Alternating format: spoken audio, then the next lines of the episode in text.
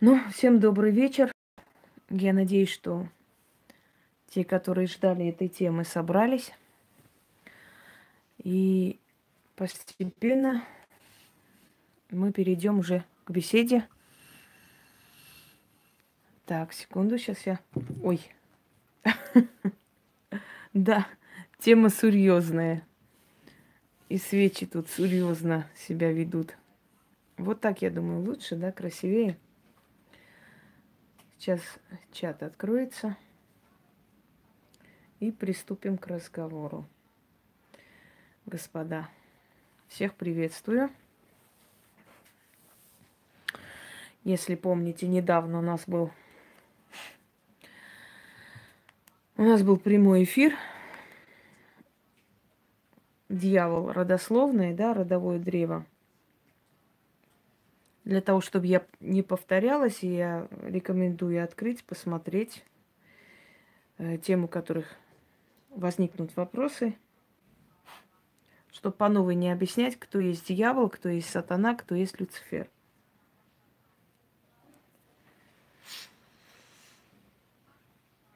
Так.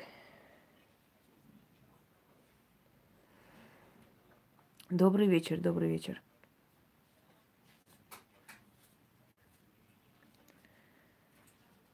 Угу.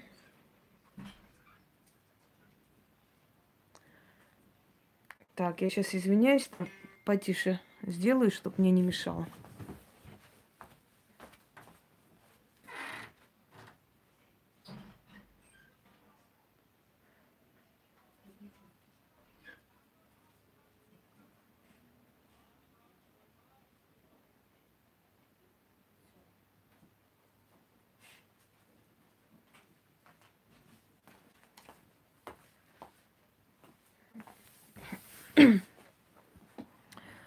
Добрый, добрый. Так, чат есть. Очень хорошо. Еще немного подождем, чтобы люди собрались.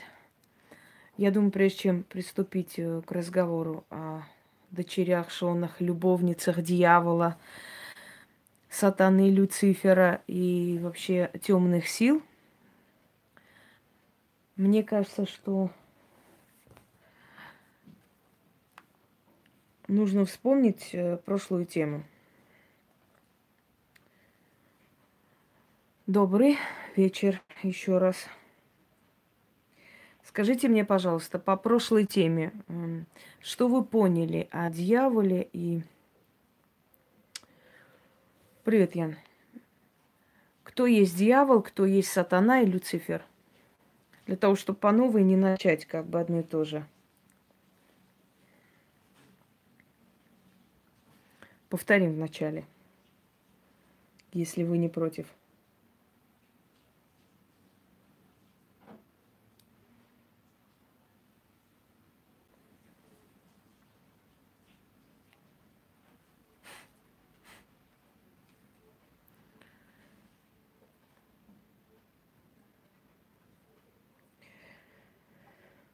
Так, да. Да, Яна, ты знаешь, а вот остальные мне интересно знают. Да, сатана сын, Люцифер внук, правильно. Это и есть черная троица. Добрый вечер, Инна. Это и есть черная троица.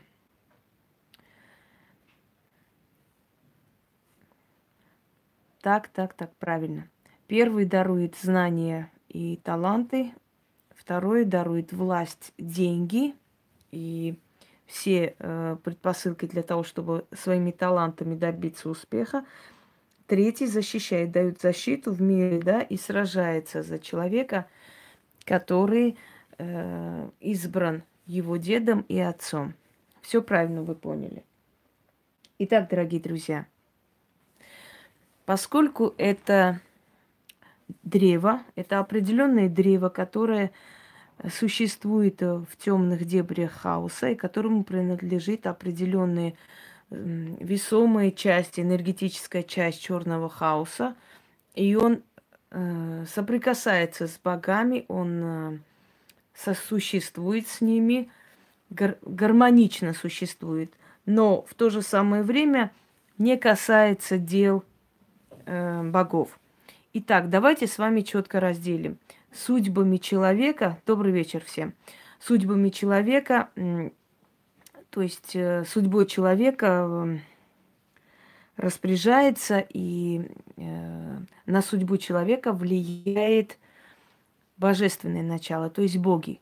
Боги, которые имеют влияние, власть над судьбой человека. Сатана не имеет власти над судьбой человека. Он может вмешиваться в судьбу человека, либо защитить э, этого человека, которого он избрал, да, либо отомстить и наказать того человека, кто трогает его избранника. Вот в этих случаях он может вмешиваться в судьбу человека.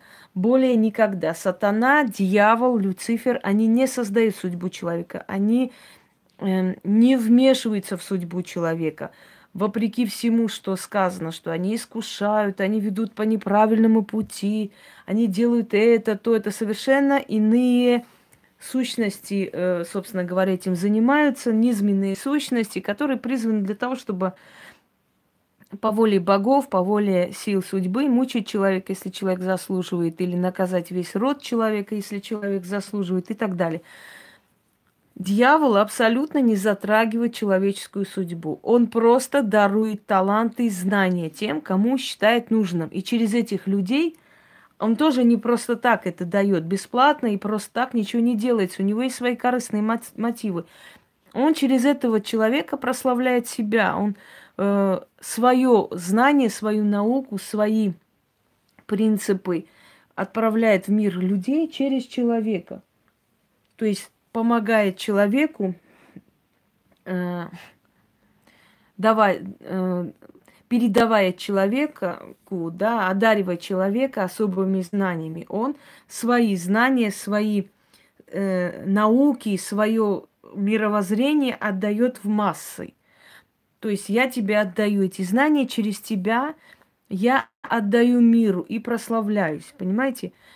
Сатана помогает человеку, э, он дает ему возможности, он дает ему желание властвовать, подняться, он дает ему все перспективы, чтобы он, жертвуя свое время, свои жизненные силы, то есть энергию, добился успехов, э, добился власти, добился э, славы, добился богатства с помощью тех знаний, которые дал человеку его отец-дьявол.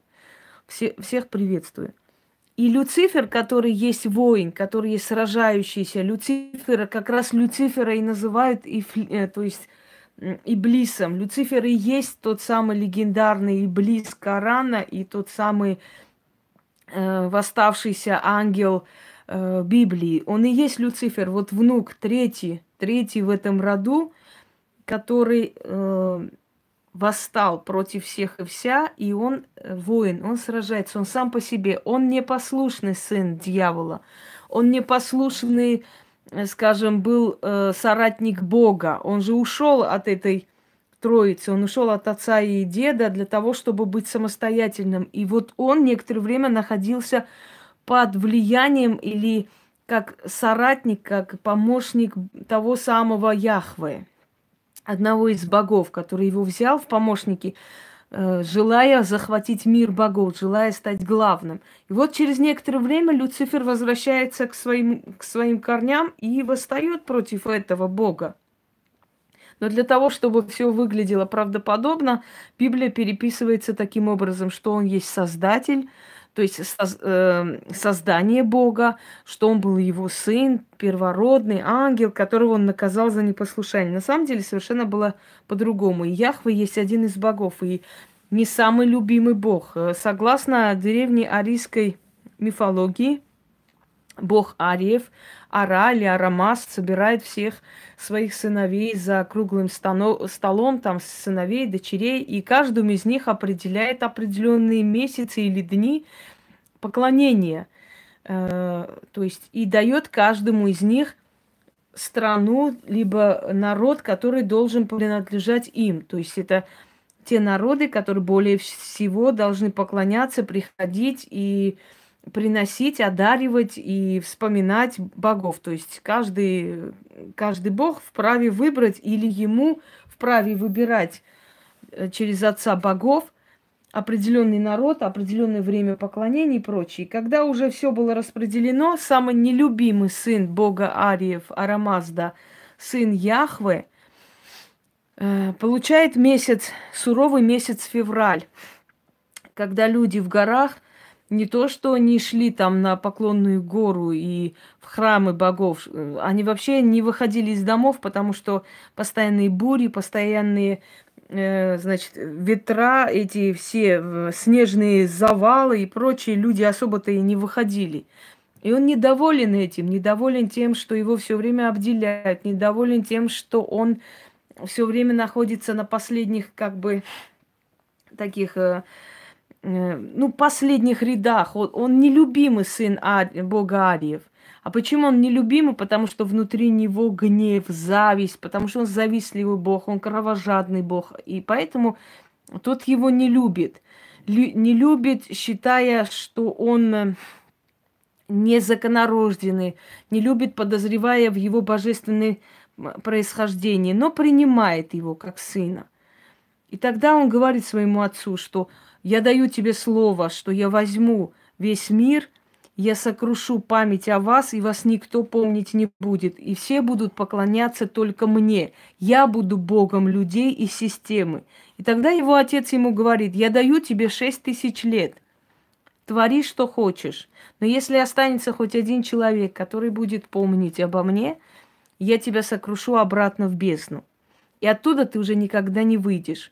Но Библия и Коран – и, э, значит, э, Тора, они совершенно иное говорят. Они говорят, что дьявол пришел к Господу Богу и сказал, что, мол, я отверну от тебя весь мир. И он дал ему срок, и вот срок приближается, и поэтому конец света близок, и он хочет как можно больше людей привлечь в свою сторону. То есть можем сказать, что Яхве переписал на свой лад полностью всю историю.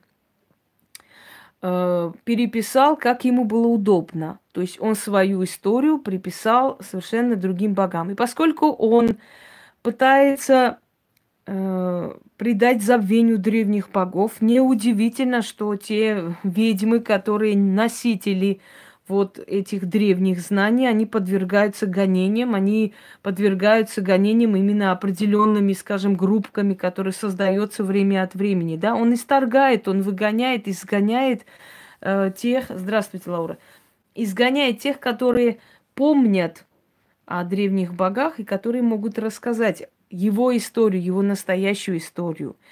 Так вот, э, в какой-то мере он захватил весь мир. Он и подчинил себе народы, три религии создал на основе себя и поклонения себя.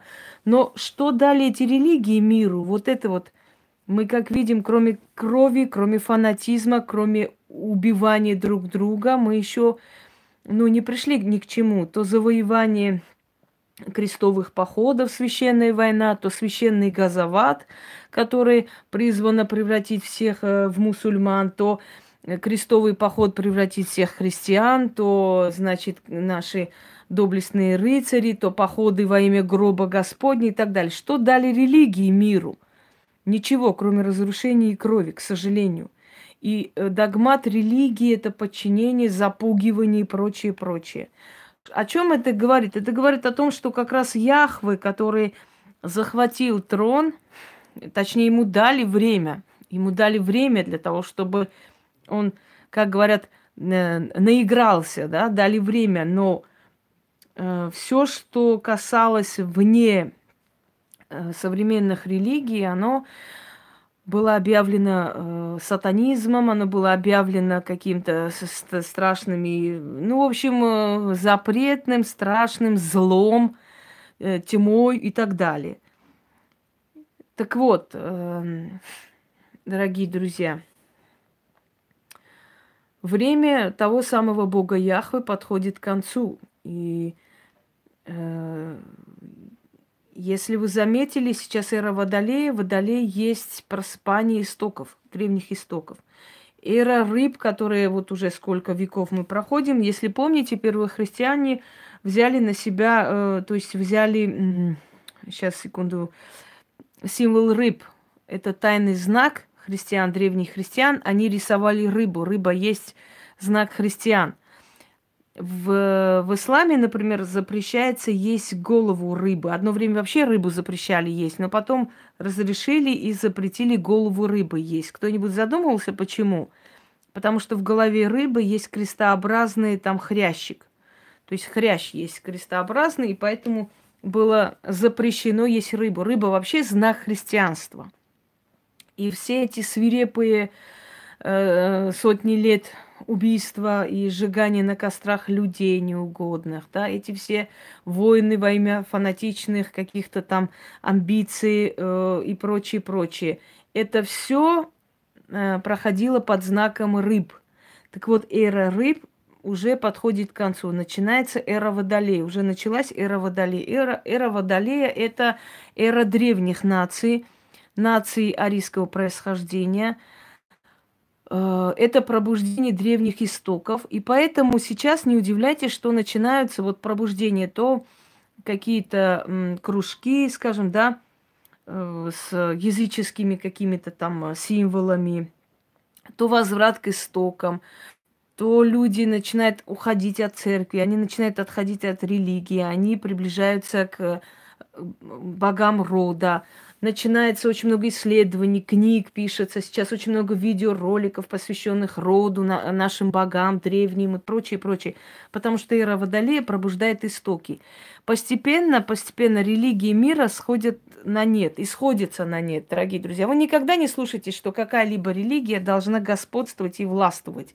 Мне иногда говорят, ой, им так страшно, вот религии, вот какая-нибудь религия начнет властвовать над другим, людей будут убивать и так далее. Ни одна религия не будет властвовать. Запомните, было время, когда христианство было прям крепко стояло на ногах, и они были уверены, что в скором времени, значит, э, давайте сейчас мы не про сны раз, разговариваем, сны потом обсудим. Э, что, мол, вот э, одна из религий будет господствующей и так далее. Так вот, средние века не очень, не, не ранее средневековье, я бы сказала, позднее средневековье, это ближе к нам, да, когда христианство очень крепко стояло на ногах, тоже были такие разговоры, что в скором времени все будут христиане, и вот весь мир будет христианский и так далее. Но мы пришли к тому, что сейчас в Европе, например, вот эти все многовековые храмы либо сносятся за ненадобностью, поскольку зря площадь занимают, либо продаются символическими там 100 долларов, 200 долларов, и на этом месте строится то гостиница, то еще что-нибудь. Понимаете, там, где отпевали умерших, значит, сейчас вот э, бар, э, где сидят люди, празднуют. Религии себя исчерпывают, как бы ни говорили. Все религии проходят свой темный век. Христианство точно так же. Да, христи... христовая вера. Я помню Тараса Бульбу, когда э, ляхи и э, казаки, которые христовой веры, да, убивали друг друга и кричали, что они ради Христа убивают, и, и, и вот они настоящие христиане, и они и есть христиане. Ну, в общем, это, конечно, немного так вызывает смех, но что делать? Так вот, дорогие друзья, как бы вы не хотел кто-либо, хочу вам сказать, что ни одна религия в мире господствовать не будет. Каждая религия постепенно себя будет исчерпывать. Да я не, не, не, не вижу там прогрессирующего в Европе какую-либо религию. Просто Европа, она слаба. И поэтому, естественно, э, южный темперамент да, людей, он начинает как бы доминировать. Но это тоже временно. Это, это недолго. Это недолгое время. Если уж на то пошло, то э, народы, которые сохранили свою веру, их значительно больше. Да? Давайте Индию возьмем, Китай, этого достаточно даже.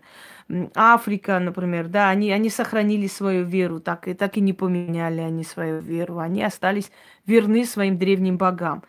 Просто у каждой религии есть свой темный век. Христианство, оно пережило свой темный век, когда э, христианство было где-то ну, почти тысячи с чем-то лет, ну, ближе к тысяче.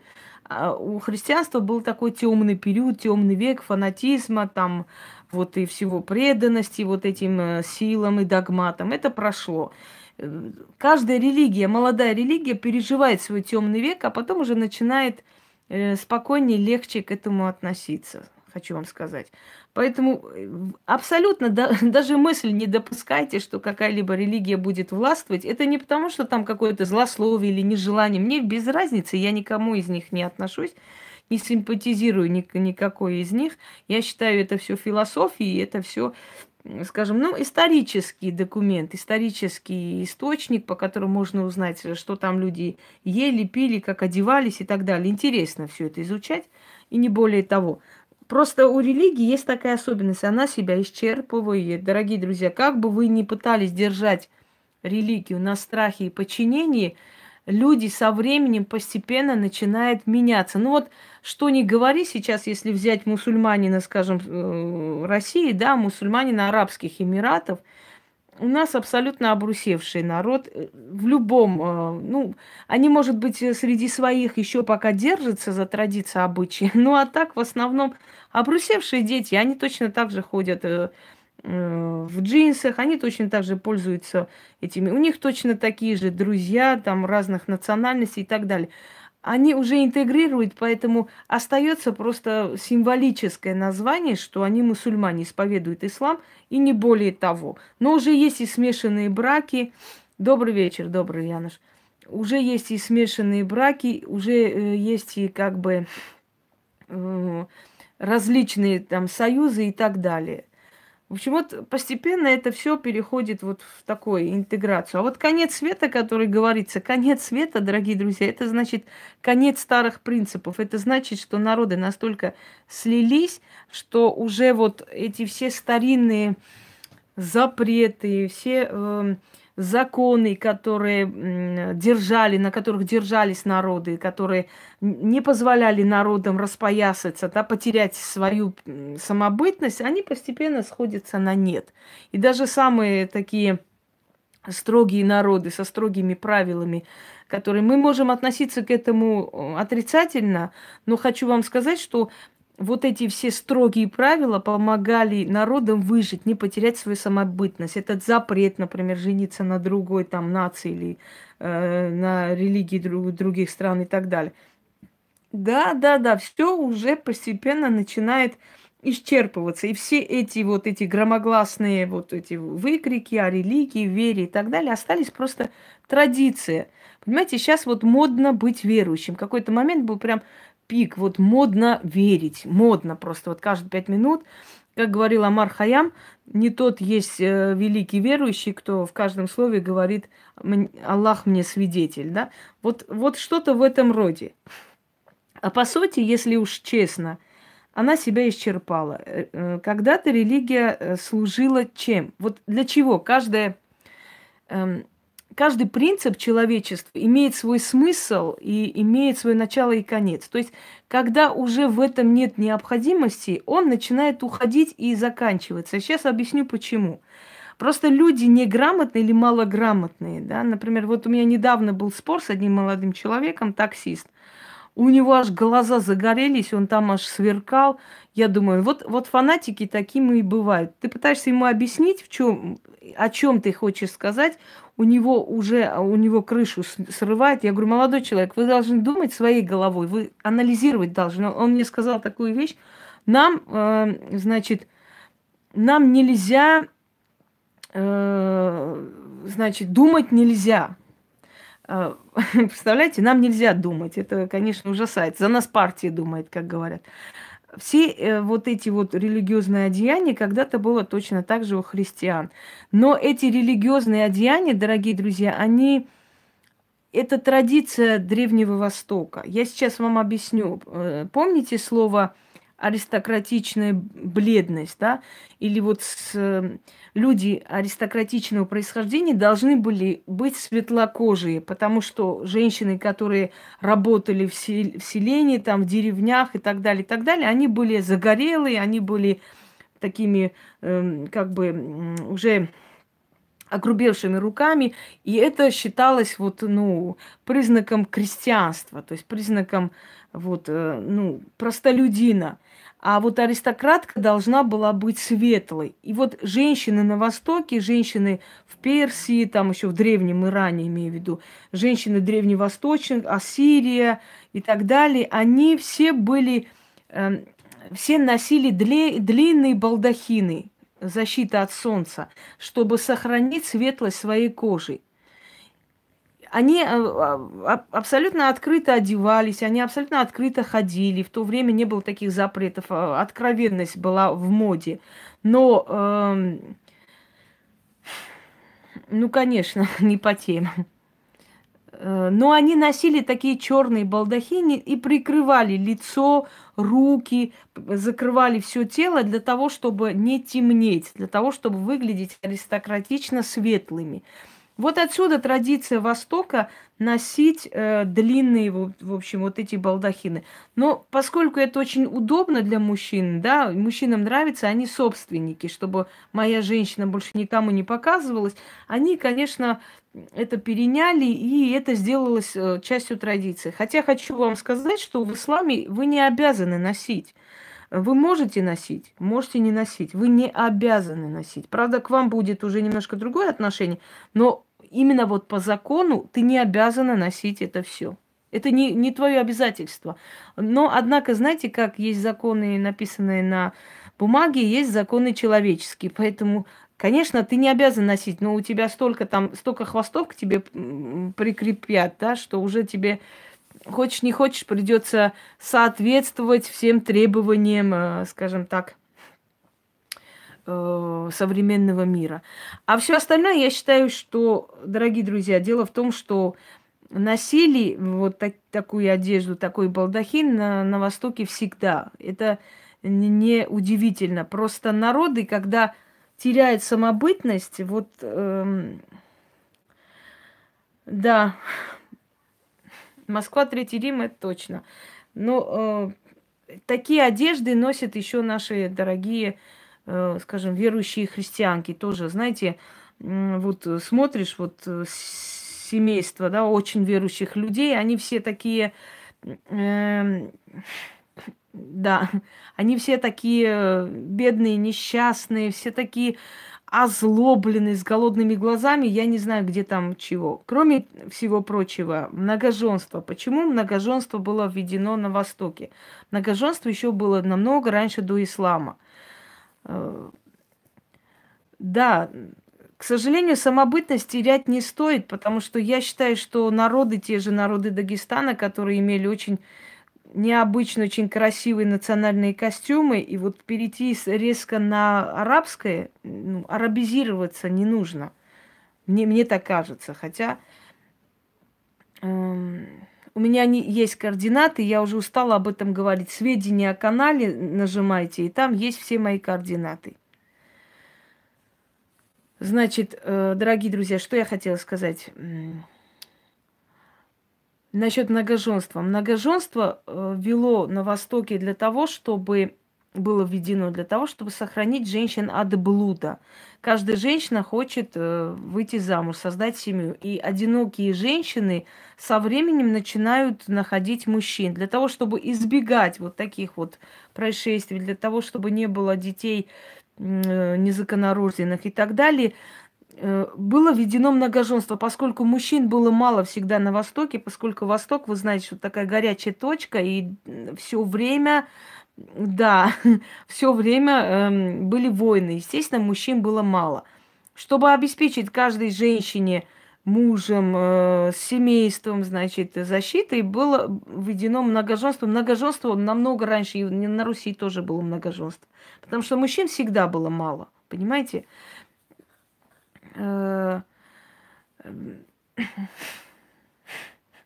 ну, э, да. Так что это все, хочу вам сказать, что это все традиции Востока.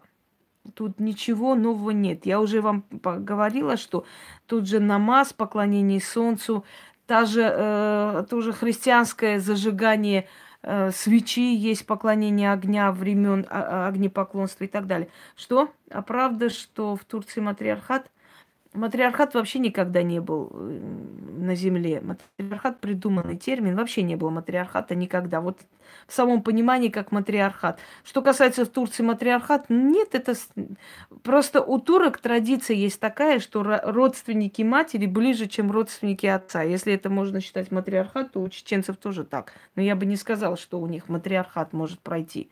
Понимаете, родственники матери считались ближе, чем родственники отца. И если что-то случалось, то э, шли к родственникам э, матери, э, значит, э, прятались у родственников матери и так далее.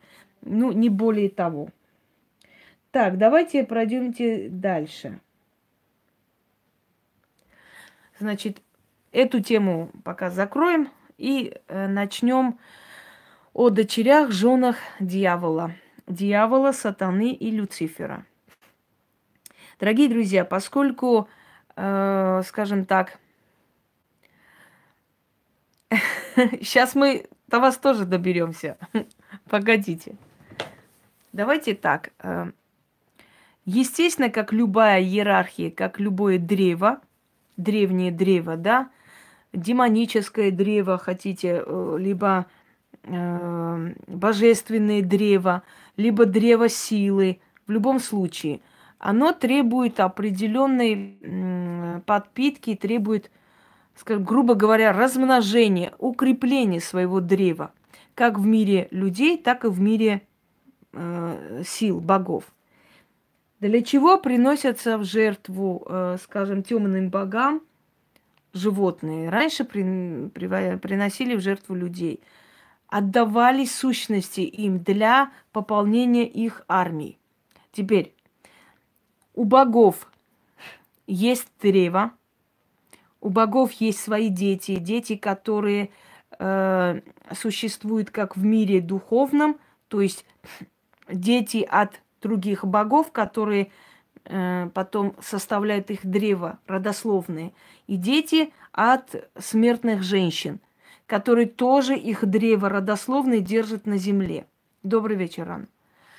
У сил, силы, которые подчинены богам, нету древа. Силы, они вечны. Силы существуют, силы – это их армия, это их энергетическое поле, это те духи, которые приходят по э, приказанию и указанию определенного бога, то есть боги, потом идут силы, потом идут духи, духи, которые не имеют права создавать свои родословные, они, если соблазняют женщину или мужчину, то э, от них не имеют плодов. Они могут прийти для соблазна, по, опять же, по повелению сил божественных, но они не вправе иметь свои родословные. Родословные имеют право в этом хаосе, в пространстве хаоса, иметь только боги среди своих и среди мира людей.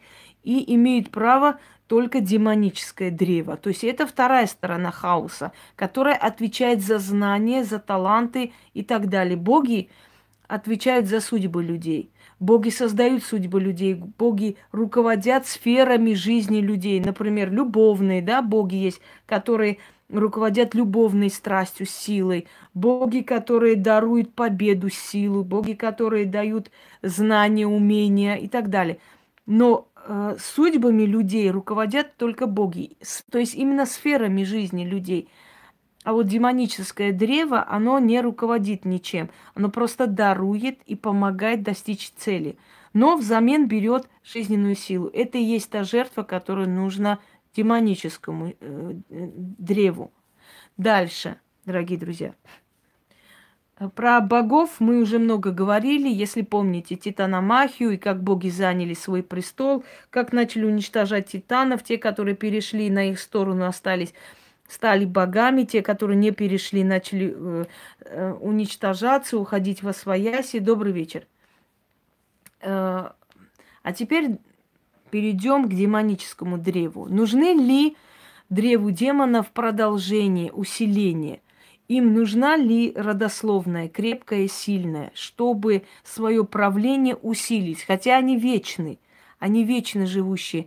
Но каждой силе нужно рядом особая, скажем так, эм, особая демоническая как бы сфера и свое, своя кровь, которая будет править вместе с ним и через которых он будет э, руководить своей сферой, скажем так, да, как каждый, скажем, э, каждый правитель ставит своих ставленников, своих там вице-королей и императоров по своим местам для того, чтобы через них править. Через них легче править. Каждый контролирует свою сферу. И престол держится именно на своих людях. Насколько ты правильно распределяешь свою силу среди своих. Демоническое древо тоже требует такое. Начнем с того, что именно о женах э, дьявола, того старшего в демоническом древе, мы мало что знаем, и, если честно, практически не знаем ничего. Мы знаем только о дочерях дьявола. То есть те женщины, которые в этом мире достигли определенных вершин и высот – женщины, которые из ничего, абсолютно с пустого нуля поднялись до уровня императриц, цариц, султанш и так далее. Этих женщин всегда считали дочерьми дьявола, потому что этих женщин ничего не брало. А, а, невозможно было их свалить, уничтожить. Они всегда были на вершине. И их отец их забирал тогда, когда считал нужным. На самом пике славы иногда забирал. Но имя этих женщин оставалось в веках. Это женщины, которые, по сути, абсолютно, будучи никем, поднимались до самых вершин власти. И таких женщин, ну, не очень много, но и немало. Мы знаем таких женщин. Всем добрый вечер. Итак, например, одну из них, которая считалась дочерью дьявола, темной силой, по-другому, это была царица Ассирии Самирамида. Самирамида была крестьянкой. Она была очень красивой. И как-то э, царь Нинос, царь Ассирии, заметил ее, эту женщину. Он был старше намного. Она была молодая замужняя женщина, лет 16. По, э, по его приказу убивают ее супруга и ее забирают во дворец. Она настолько может войти в доверие к царю, что через некоторое время он отдает ей свой престол и делает ее соправительницей. Э, в итоге она какими-то интригами избавляется от мужа и становится единоправной правительницей Ассирии. После влюбляется в армянского царя Ара Прекрасного, и вот здесь она проигрывает. Она начинает добиваться его любви магическими способами. Она идет войной на Армению. Э, первый раз ей удается поработить его. Второй раз, когда он сбегает, он, она снова приходит войной на Армению, чтобы завоевать мужчину. И вот здесь ее отец ее наказывает. И она вынуждена всю свою жизнь провести в тюрьме. Почему? Потому что дочерям дьявола любить нельзя. Они не имеют права отдаваться своей любви полностью, без остатка. Как только они а, поддаются эмоциям, то они начинают терять все, что у них есть. И любая из них точно так же потеряла все и осталась ни с чем, потому что дочери дьявола не имеют права любить кого-либо больше, чем своего отца, больше, чем свои знания, чем ту власть, которая им была дано.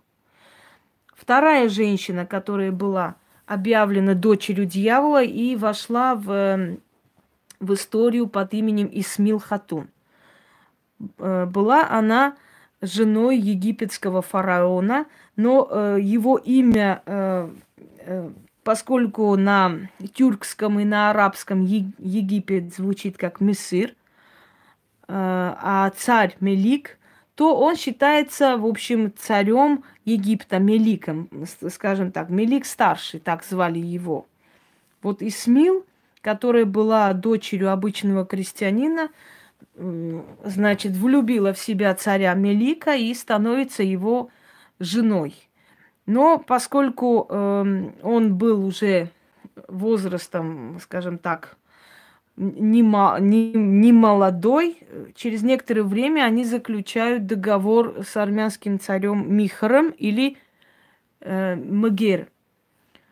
Заключает договор о братстве, о том, что после смерти одного из них второй будет помогать семье усопшего. После того, как э, Мелик ушел в мир иной, э, его князья начинают восставать. Ну, в общем, женщина, женская власть, естественно, они начинают э, предъявлять свои претензии и СМИЛ. И СМИЛ вынуждена написать письмо армянскому князю, влад... владительному, так его называли, или царю, э, значит, Мугеру, и приглашает к себе. Она приглашает его к себе, соблазняет его и зачинает от него сына. И объявляет сына наследником престола Египта, Мелика младшего. Семь лет он остается с ней рядом. Говорят, что она его одурманила – Говорят, что она, э, значит, всеми силами его там э, очаровала и не выпускала. Спасибо, Юля.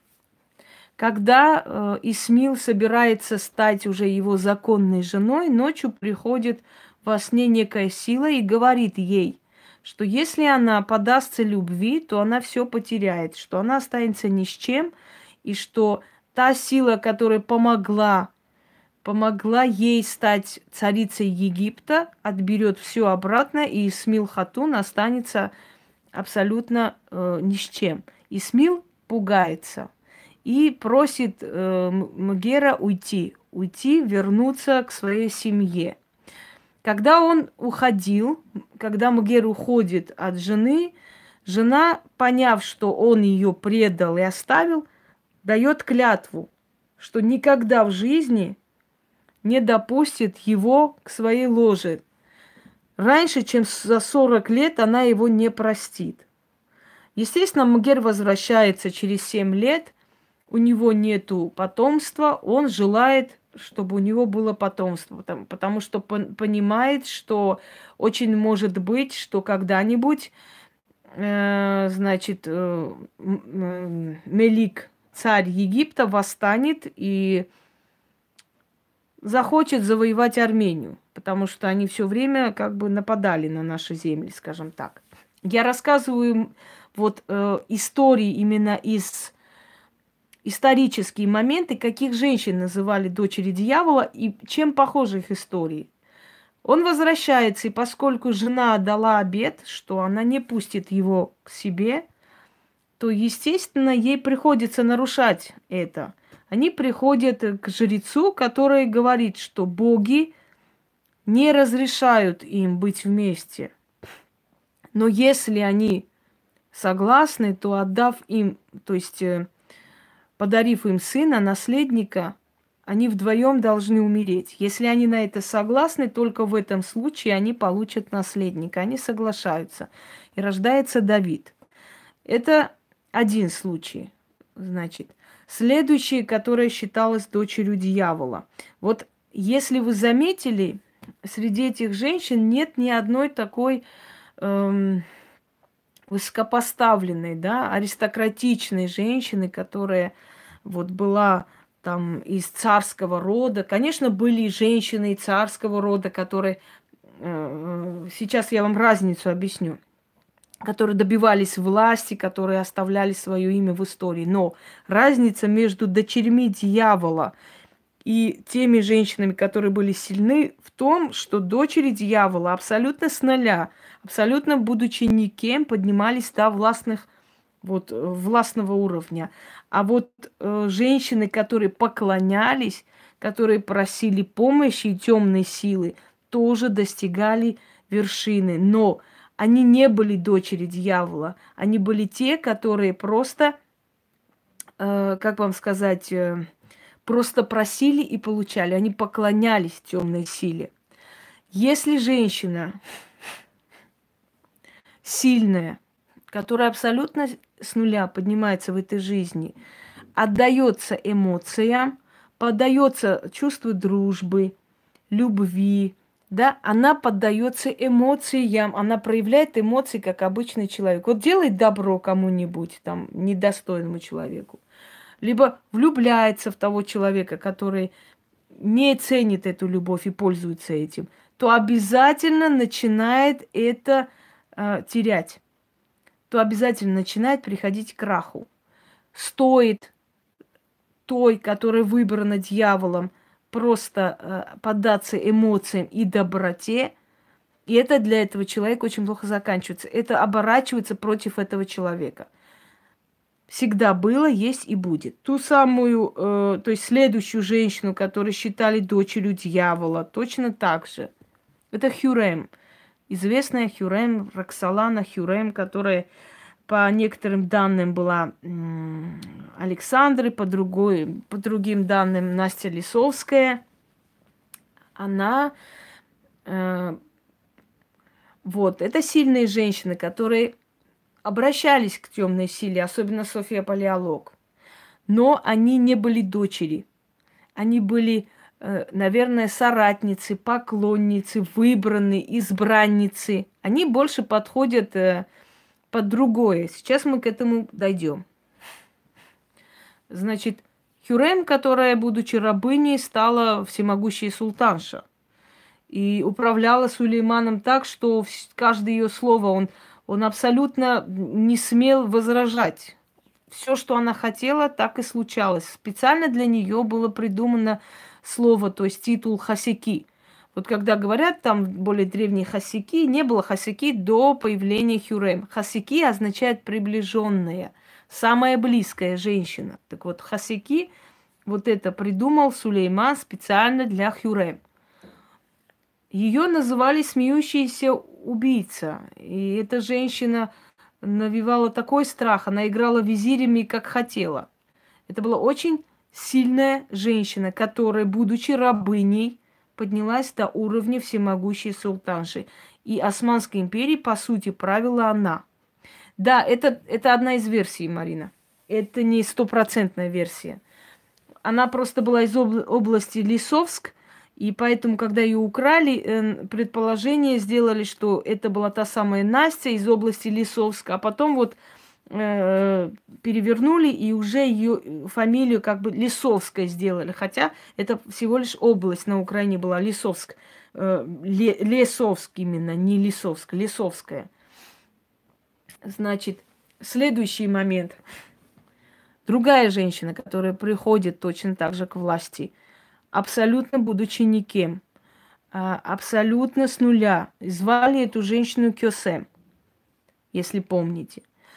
Была женщина, которая э, в армянской э, истории ее называли Назени, и она была э, женою могучего царя, правда, он был самозванец Ерванда.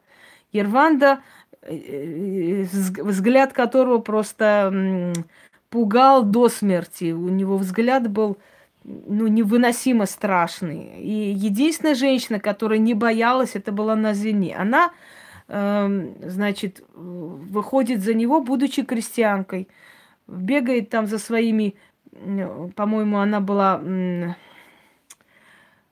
пастухом, пасту, пастушкой, и она вот бегая за этими маленькими ягнятами, случайно натыкается на царя, который э, вышел на охоту. И, и после этого он ее забирает во дворец, и она становится э, царицей.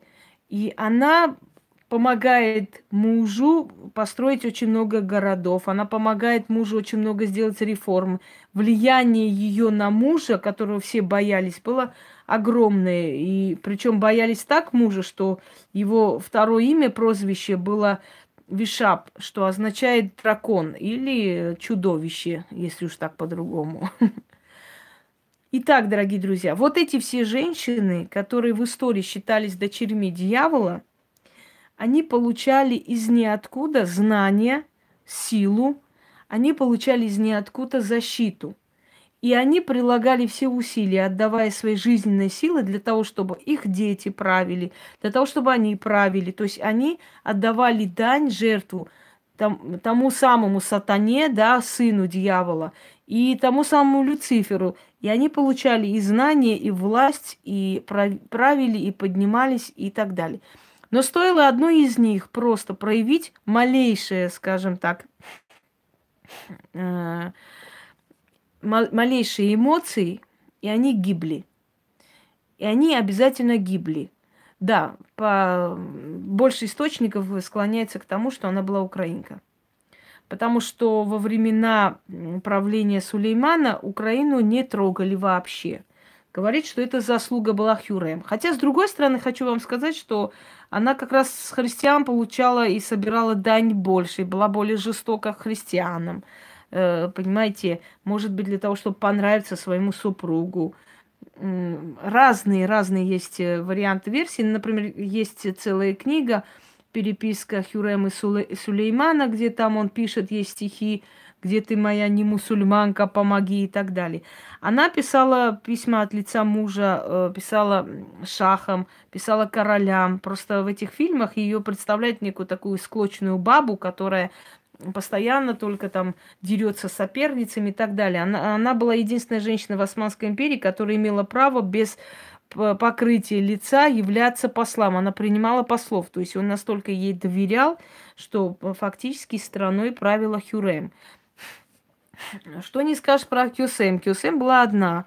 В отличие от Хюрем, ей пришлось еще хлеще отстаивать себя и своих детей, потому что она была абсолютно одна, и у нее не было подмоги. По разным версиям она была гречанка. Некоторые говорят, что она была дочерью армянского священника. Но э, до конца это неизвестно, потому что э, то же самое имя э, Анастасия носили многие девицы того времени. Вот, понимаете, Анастасия. Эм, вот у армян тоже есть это имя Анастасия.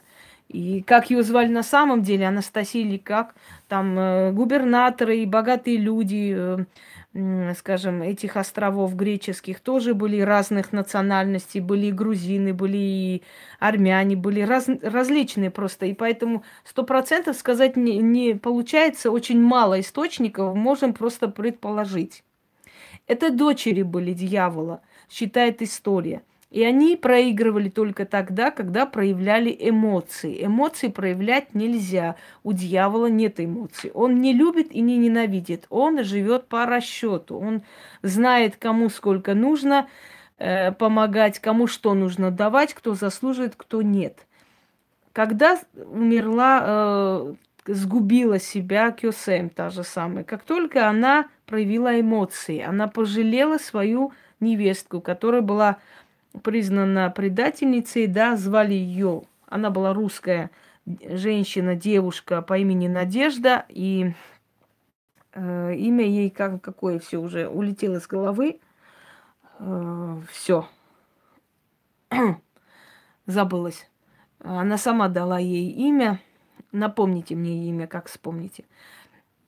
Э, так вот, дев, девочка Надя, воспитанная ею, предала ее, и когда янычары потребовали ее э, для того, чтобы казнить как предателя, она не отдала. Она сказала, что это жена ее сына, и она не собирается отдать Турханда, что она не собирается отдавать ее для казни. Она проявила эмоции. И вот эти эмоции ее изгубили, то есть ее жалость обернулась против нее. А все сильные женщины, все жестокие женщины истории – в душе были очень добрые. И вот эта жестокость была маскировкой всего того яда, что они получали. Добрый вечер, Марко. Что они получали за свою жизнь, да, за свою доброту. И если вы заметили, все эти сильные женщины, которые были грозою всех приближенных, которых боялись, ненавидели, народ их любил потому что они всю свою силу, всю свою любовь, все, все, что могли, они отдавали людям. Строили мосты, строили больницы, богадельни, строили там э, специальные фонды, где кормили тысячи тысячи бедняков и так далее. Так вот, дорогие друзья, пойдемте далее. Образ дочерей дьявола, я думаю, что вы поняли, какой. И выбирает жен, то есть, э, извиняюсь, пока не жен, дочерей, да, именно дьявол. А почему он так выбирает? Каким образом они являются его детьми? Это та сущность, которая, если вы читали греческую мифологию, как поступал Зевс, когда ему нравилась женщина. Он в образе мужа приходил в, значит, к этой женщине. Вспомните Данаю, там «Золотой дождь» и Даная. Зевс явился к ней в образе золотого дождя. Значит, и э, был с нею. Э, вспомните Леду. Леду, э, кому Зевс явился в образе огромной, огромного лебедя. Ну, в общем, она подверглась практически насилию с его стороны. Алкмена, которая была безумно красивая, вот он явился в образе ее мужа, Калкменя. И после э, первой проведенной ночи он ушел и оставил определенный талисман. Родился Геракл, вот, сын Зевса и так далее. Вот он таким образом при, приходил и проявлял свою страсть. Отчасти это вот э, этот рассказ относится как раз к дьяволу, когда, э, желая оставить свое семя, свое потомство, дьявол преображается, то есть он становится одной плотью с мужчиной, с которым эта женщина должна провести ночь. А бывает, что он приходит как случайный любовник.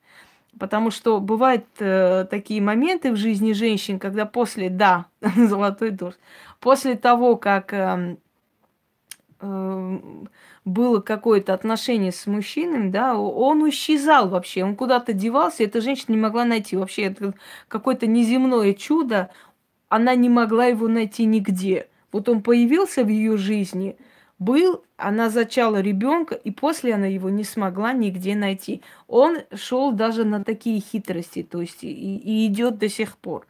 И поэтому в нашем мире есть очень много дочерей дьявола.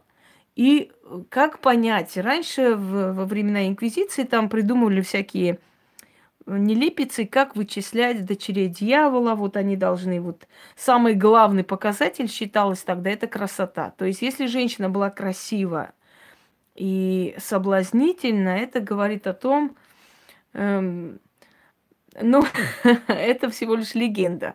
Что там дождь сделал, я тоже представить не хочу. Но э, по легенде он вот именно так и явился, собственно говоря, чтобы никто не понял, в чем дело. Потому что ревнивая Гера с глаз не сводила. Э, да, э, считалось, что самое первое, самый первый показатель принадлежности к роду дьявола – это красота. И без, безмерно красивая женщина, она должна была, значит, ну вот первая мишень – это очень красивая женщина та женщина, которая красивая. И сейчас почему-то кажется, что очень красивая женщина, вот чрезмерно прям писанная красавица, она и есть дочь дьявола и все такое. Молот ведьм, да. Это, можно сказать, прямо э, инструкция, я даже не знаю, для сумасшедшего дома, но там ничего вот путного и соответствующего правды нет. Правда, у книги «Молот ведьм» очень-очень жуткая, как вам сказать, прям фонит черная энергетика – черная энергетика от молота ведьм фонит. И вот молотом ведьм можно навести даже порчу. Я как-нибудь это покажу. Если кто-нибудь не опередит, потому что они как увидят у меня какую-нибудь идею, бегут, значит, сразу тоже... ну, мозгов-то своих нету, что делать. Итак, дорогие друзья, о чем я? о красоте. А вот я вам хочу сказать наоборот, что очень красивая женщина, как правило, мало чего в этой жизни добивается, уходит э, не очень хорошо и, по сути своей, очень несчастна. Мало хорошего в жизни этой женщины. Я не говорю об ухоженных женщинах, которые красивые, не по годам, которые приятные, да, смотрятся, которые статные и так далее. Я говорю о женщинах, которые действительно рождаются чрезмерно красивыми. И их красота изначально с малых лет становится мишенью. Они просто цель для кого-то. Эти женщины абсолютно ничего общего не имеют ни с дьяволом, ни с родословным дьявола. Эти женщины не имеют абсолютно ничего общего с с родословным сатаны, с избранностью, абсолютно. Просто эти женщины с детства, осознавая свою чрезмерную красоту, пытаются себя продать дороже. Вот и все. И их поиски заканчиваются тем, что они остаются ни с чем, к сожалению. Э, ну, это, это женщины очень красивые, Натали, но с помощью пластических хирургов. Даже если там какая-то очень красивая женщина добилась определенных высот и ролей в жизни, да, это еще не говорит о том, что она избранница дьявола и так далее. Я имею в виду натуральную красоту, естественную красоту. Естественную красоту, которая бывает иногда, знаете, вот бывает, рождается ребенок чрезмерно красивый и внушает определенный страх, потому что если человек слишком красив, то немножко э, страшновато становится. Спасибо. Я бы не сказала, что у меня безупречная красота. Я говорю о безупречной красоте. А так спасибо. Безупречно красивые дети изначально, которых привлекают в этот модельный бизнес, да, очень многие из них были убиты, очень многие заболели и ушли раньше времени. То есть эта красота для них как проклятие. Поэтому не думайте, что если женщина чрезмерно красива, она обязательно дочь дьявола, она особенная, она меченая и так далее. Это не так. Да. Это всего лишь э, природная красота, которая иногда оборачивается против женщины и становится ее проклятием, а не, а не наоборот. Следующий момент. Э, значит, дочери дьявола мы уже с вами обсудили. Это, как правило, женщины, которые из ничего поднимаются, некая сила их поднимает. С ними ничего не случается, дорогие друзья. Этих женщин, которые э, я привела, да, по, по историю, э, значит, этих женщин э, пытались и оклеветать, этих женщин пытались и тащить э, на плаху, этих женщин пытались э, разоблачать и так далее. Ничего не вышло. И я хочу вам сказать, что они не отличались особой-то красотой. Они были миловидны, кто-то был миловиден, кто-то был, наоборот, некрасив. Хюрем вообще описывает как не, некрасивую конопатую рыжую женщину. Э, Кёсем вообще описывает как э, просто миловидную, не такую уж красавицу, как пытается представить и так далее. То есть это эм, женщины, которые, скажем так, были какой-то силой приведены и подняты на самую вершину. Самая такая более близкая к нам по историю, да, по истории, э, дочь дьявола считалась, э, например, их было две, да, две.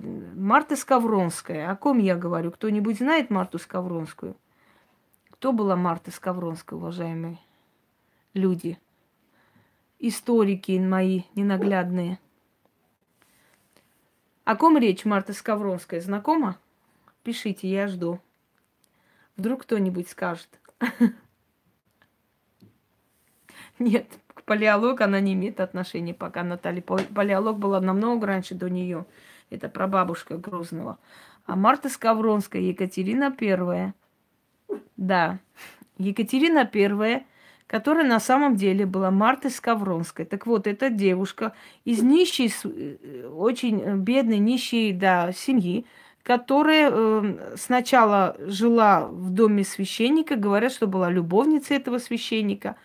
Потом она попадает э, в плен во время э, войны Петра Великого, обслуживает всех солдат, которые там находятся. Через некоторое время один из престарелых генералов – да, да, да, правильно. Один из престарелых генералов забирает ее к себе. Меньшиков, Александр Меньшиков, видит его, ее там и отбирает у генерала, забирает себе. Через некоторое время Петр, побыв у него, э, значит, э, у него в шатре, видит Марту, влюбляется в нее и забирает, отбирает у Меньшикова отбирает, и э, она становится его любовницей. Рожает она детей еще пока будучи не, не женой. В то время э, немка по имени Анна была любимой женщиной э, Петра. И что случается со временем? Через некоторое время Марта э, добивается того, что, естественно, не прямым образом, но делает так, что Петр казнит Анну отрубает ей голову. Петр подходит э, к плахе, поднимает ее голову, целует ее в губы и начинает по шее, значит, показывать э, венозную систему, вот как расположена у человека и так далее. Ну, странный был человек, конечно, но что делать такой. Она устранила одного соперника. Называет она старшую дочь Анной. Невзирая на то, что любовницу Петра так и звали Анна. Значит, почему она называет Анной? Когда у нее приближенные спрашивают, а почему вы назвали свою дочь Анной, как бы он же будет вспоминать э, свою Анну, которую любил. Она говорит следующее. Вы не правы. Называя свою дочь Анной, Аннушкой, сейчас для него имя Анна будет ассоциироваться не с той Анной, а с э, дочкой, любимой доченькой а Аннушкой. То есть видите, как она хитра. Она абсолютно не настраивает мужа против э, жены и сына первого брака, потому что она знает противоречивый характер своего мужа. И она говорит совершенно наоборот. Она говорит, что не нужно ей замужество, что она и, и так согласна, что она не против и, и такой жизни, чем вызывает злость у Петра, и наоборот, принципы его пробуждаются, и он говорит, что я здесь решаю в этой стране, я раздаю здесь титулы, и я буду решать, жениться мне или нет. Через некоторое время она отправляет э, Евдокию, первую жену, апостылу Евдокию отправляет в монастырь, что случается с сыном Алексеем, мы знаем, что во время пыток он не выдерживает пытки, умирает. Остается внук маленький, Петр. И Марта Скавронская становится кем? Императрицей Екатериной I, Екатерина Алексеевна э, в честь э, там э, не Разумовского, а другого. Разумовский был крестным отцом Екатерины II. Тоже князя, сейчас не помню, Алексея который э, становится как бы крестным отцом, и она принимает православие с именем Екатерина и становится Екатериной Алексеевной, императрицей, первой императрицей и практически единоправной, там вместе с мужем, правительницей России. А после его смерти правит некоторое время одна. Так вот, дорогие друзья, чем вам не дочь дьявола? Скажите мне, пожалуйста, та, которая, будучи никем, поднялась до вершин власти. Второй дочерью дьявола называют э, Екатерину вторую. Да, да, да. Почему? Потому что Екатерина вторая, а именно София а, Августа Фредерика Ангальцербская. Ангальцербская. ну, я, я не была Мартой Скавронской, ее биографии у меня не было. Если, если вы говорите о власти, это другой вопрос. Значит, София Августа Фредерика Ангальцербская, э, почти что разорившееся графство, эм, значит, э, в Пруссии. Она получает шанс становиться женой великого князя Петра Третьего, тогда еще великий князь. На самом деле он был Петр Ульрих. Вот э, сын той самой Анны, то есть племянник Елизаветы Петровны, она выходит за него замуж и с помощью своих знаний, своего ума, своей начитанности точно так же поднимается до вершин власти. Потому что она была точно так же, ну, происхождение, может, у нее было и графское, но, знаете ли, э, уже разоренное практически графство, не имеющее ничего, вот она получает свою империю. Когда, значит, Фридриху об этом донесли, она воевала с Фридрихом не раз, Фридрих говорит, и все-таки эта девочка получила свою империю, как и хотела. Так, далее. Ну, ради себя убила. Знаете, ради себя и убить не грех. Это мы сейчас сидим так э, тепленько рассуждаем. Если бы мы оказались в те века, в тех условиях, мне кажется, что мы убивали бы еще больше. Понимаете? Э, да, но Екатерина говорит, что она своих мужчин и своих собак держит у себя в спальне. Она использовала Орлова, хотя Орлова она очень любила. В своих мемуарах она пишет, что после расставания с ним я столько плакала, сколько я не плакала никогда в жизни. Она его опасается, она просит утроить стражу. Э, он на нее поднимал руку, он, он ее бил, он э, издевался над ней, он ей изменял, она его действительно любила. После этого все мужчины, которые у него были, это были всего лишь партнеры, тот же самый, э, скажем, все, потемки. Но он был всего лишь для нее как бы другом, соратником. Но такой любви, как к Григорию, она никому больше не испытывала. Однако она взяла себя в руки и вовремя поняла, что это ни к чему не ведет. Вот она обуздала свои эмоции, хочу вам сказать. Родила несколько детей, которых отдала в семьи своих отцов. Э, ну, например, Александр, которого она родила от Григория Орлова, она отдала в семью Орловых. И э, Елену Тёмкину э, от Потемкина дочь она отдает им. То есть это, это ее дочери, но ну, дети, да, но вне брака дети. Поэтому они, естественно, не могли быть признаны никаким боком а, наследниками престола. Но в ее случае это было немного уже легче, потому что она была единоправная, над ней не было управы, никто не спрашивал и не, как,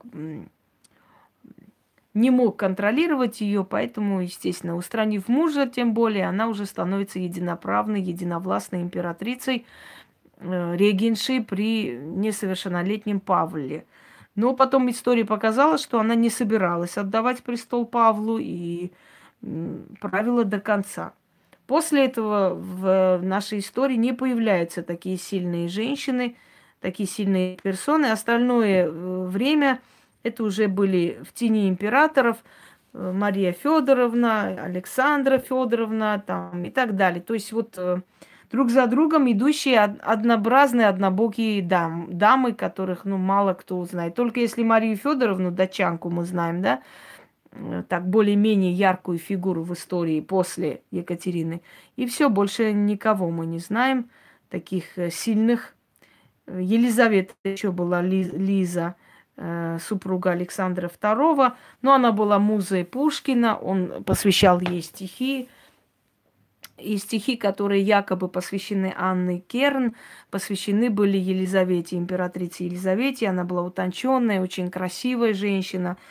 Вот он после ее смерти, когда увидел ее портрет э, у Разумовских, он пишет там, я помню чудное мгновение, передо мной явилась ты, как мимолетное э, влечение, так, как гений чистой красоты, да, это это он пишет после, э, после того, как... Ну, в общем, после ее смерти, через много лет. И влюблен он в нее был. И отчислили его один раз, потом восстановили именно из-за таких и его революционных стихов против э, власти имущих, потому что он... Да. Итак, э, далее дорогие друзья. Вот мы обсудили с вами дочерей дьявола, то есть женщины, которые были избраны и которые становились на э, вершину власти. Но жены дьявола, именно жены, именно те, которые были жены дьявола, о них очень мало сказано, очень мало известно, поэтому, наверное, первый ветвь, более древняя, да, более сильная, это дьявол в этой черной троице, э, он э, к нему относятся только дочери. Его любимых жен или любовниц мы не видим. Зато мы видим очень много жен сатаны. Значит, жены сатаны. Начиная с того, что сатана создает себе э, крепкую династию среди демонов. Например, одна из самых любимых жен сатаны это была Лилит. Лилит, которую он забрал он украл, забрал у Адама. Э, согласно преданию, значит, Лилит была создана из огня, и после того, как Адам ее потерял, а в Библии есть два, два таких э, места, где мы читаем, э, и создал Бог мужчину и женщину, и сказал там, любите, там, владейте миром, размножайтесь, значит, и владейте миром. А потом внезапно пишется э, по-другому теперь. Значит, пишется по-другому.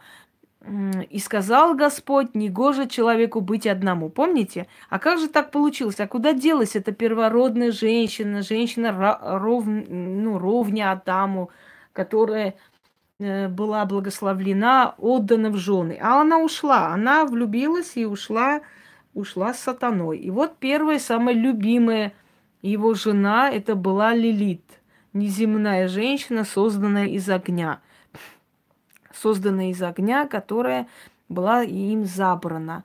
И родила Лилит э, многих демонов, э, значит, демониц. Она родила инкубов и суккубов и заполонила мир, то есть укрепила древо сатаны.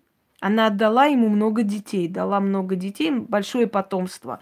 Некоторые из них стали ведущими демонами, дьяволами, да, и, то есть, извиняюсь, демонами демонической иерархии. Некоторые из них э, стали просто служителем своего отца и э, укрепляли трон своего отца и деда. Но, э, значит, да, ну, был недоволен, ну, так, а, а что ему еще оставалось? То есть первая жена сатаны, известная нам, была Лилит, любимица, любимая жена сатаны. Старший сын Астарот, который рожденный э, от Лилит. Значит, э, старший сын был Астарот. Астарот женится э, на своей сестре по крови, тоже рожденная от Лилит, от Астарты. Вот у них очень такой крепкий брак получается. Но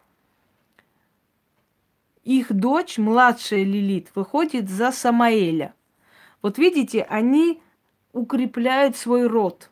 Если мы начинаем изучать демонологию, то мы начинаем понимать, э, она была не столько красавицей, сколько была умна столько было интересно, понимаете? А мои статуэтки иногда оживают, не удивляйтесь. Так вот, э,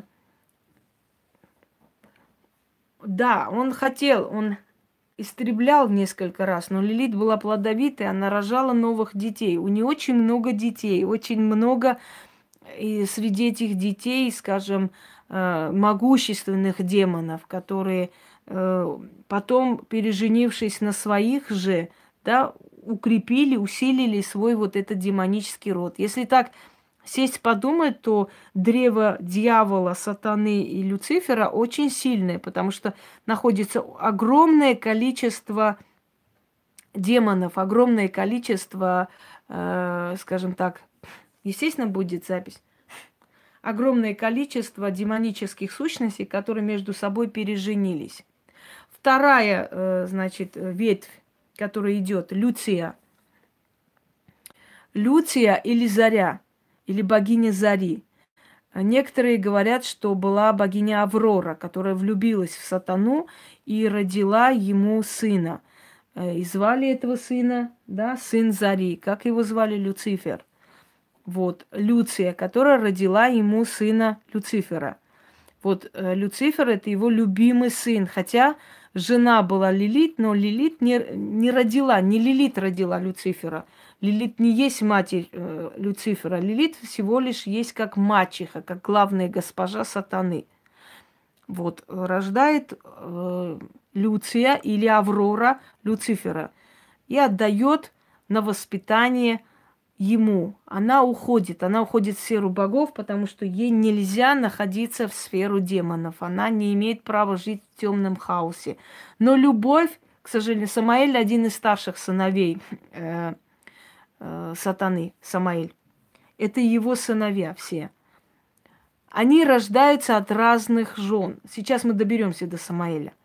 Значит, как везде, да, происходит запретная любовь и точно так же происходит запретная любовь между древом сатаны, между древом людей, между древом э, э, богов и сатаны, то есть богов и дьявола. Оно происходит, никуда от этого не деться. Эмоции и чувства существовали издревле, они будут существовать, и люди разных религий, разных национальностей, невзирая на запреты, вместе убегают и влюбляются. И точно так же и происходит здесь. И вот она с трепетом и с плачем отдает, э, значит, многоженство не только в исламе есть, многоженство есть много где в религиях, так что сейчас пока мы не это обсуждаем. Э, значит, она отдает своего сына Люцифера Лилит – на воспитание и уходит в сферу богов, Аврора. Вот она, сын, он сын Зари, да. Э, мы несчастные, бедные. А кто именно мы, имейте в виду? Уточняйте. Следующее.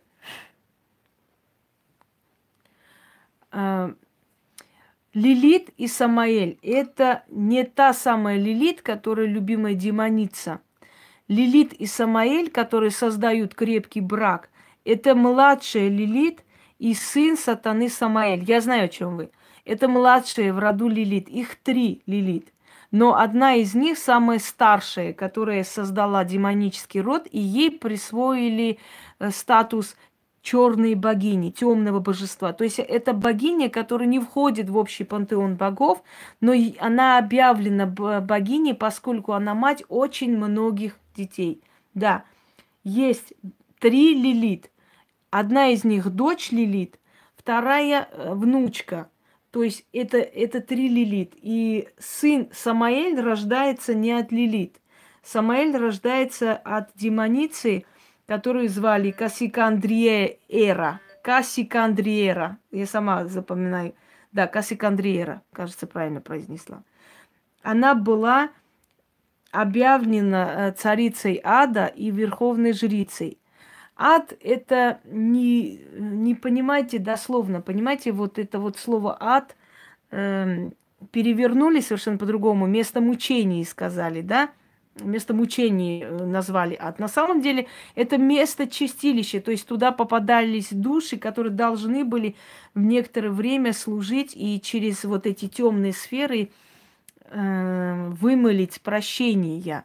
Ну, например, люди, которые при жизни вели себя не очень достойно, добросовестно, они попадали в эти сферы, в руки темных сил, и через эти темные силы они должны были некоторое время им служить. Это как такого рода чи- чистилище душ, да, и эта армия душ неприка... Э, не... неприкаянных, они попадали к Асикандре к ней, к этой демонице. Вот в нее влюбился сатана. Это была его вторая жена, которую он объявил королевой. Но выше Лилит он никого не объявлял. Вот. Э, кровь потекла из-за чего? О чем? А, не, не поняла. Так вот, э, а кто Бузову там великой женщиной назвал? Я не называла таких дур великими женщинами. Это всего лишь накрученные особы, которые, у которых не на, ненадолго, скажем так. Ну вот откуда-то эти знания приходили за столько лет. И свои наблюдения, и книги, и тексты. И вообще я историк, я много изучала. Она родила Самаэля, дорогие друзья.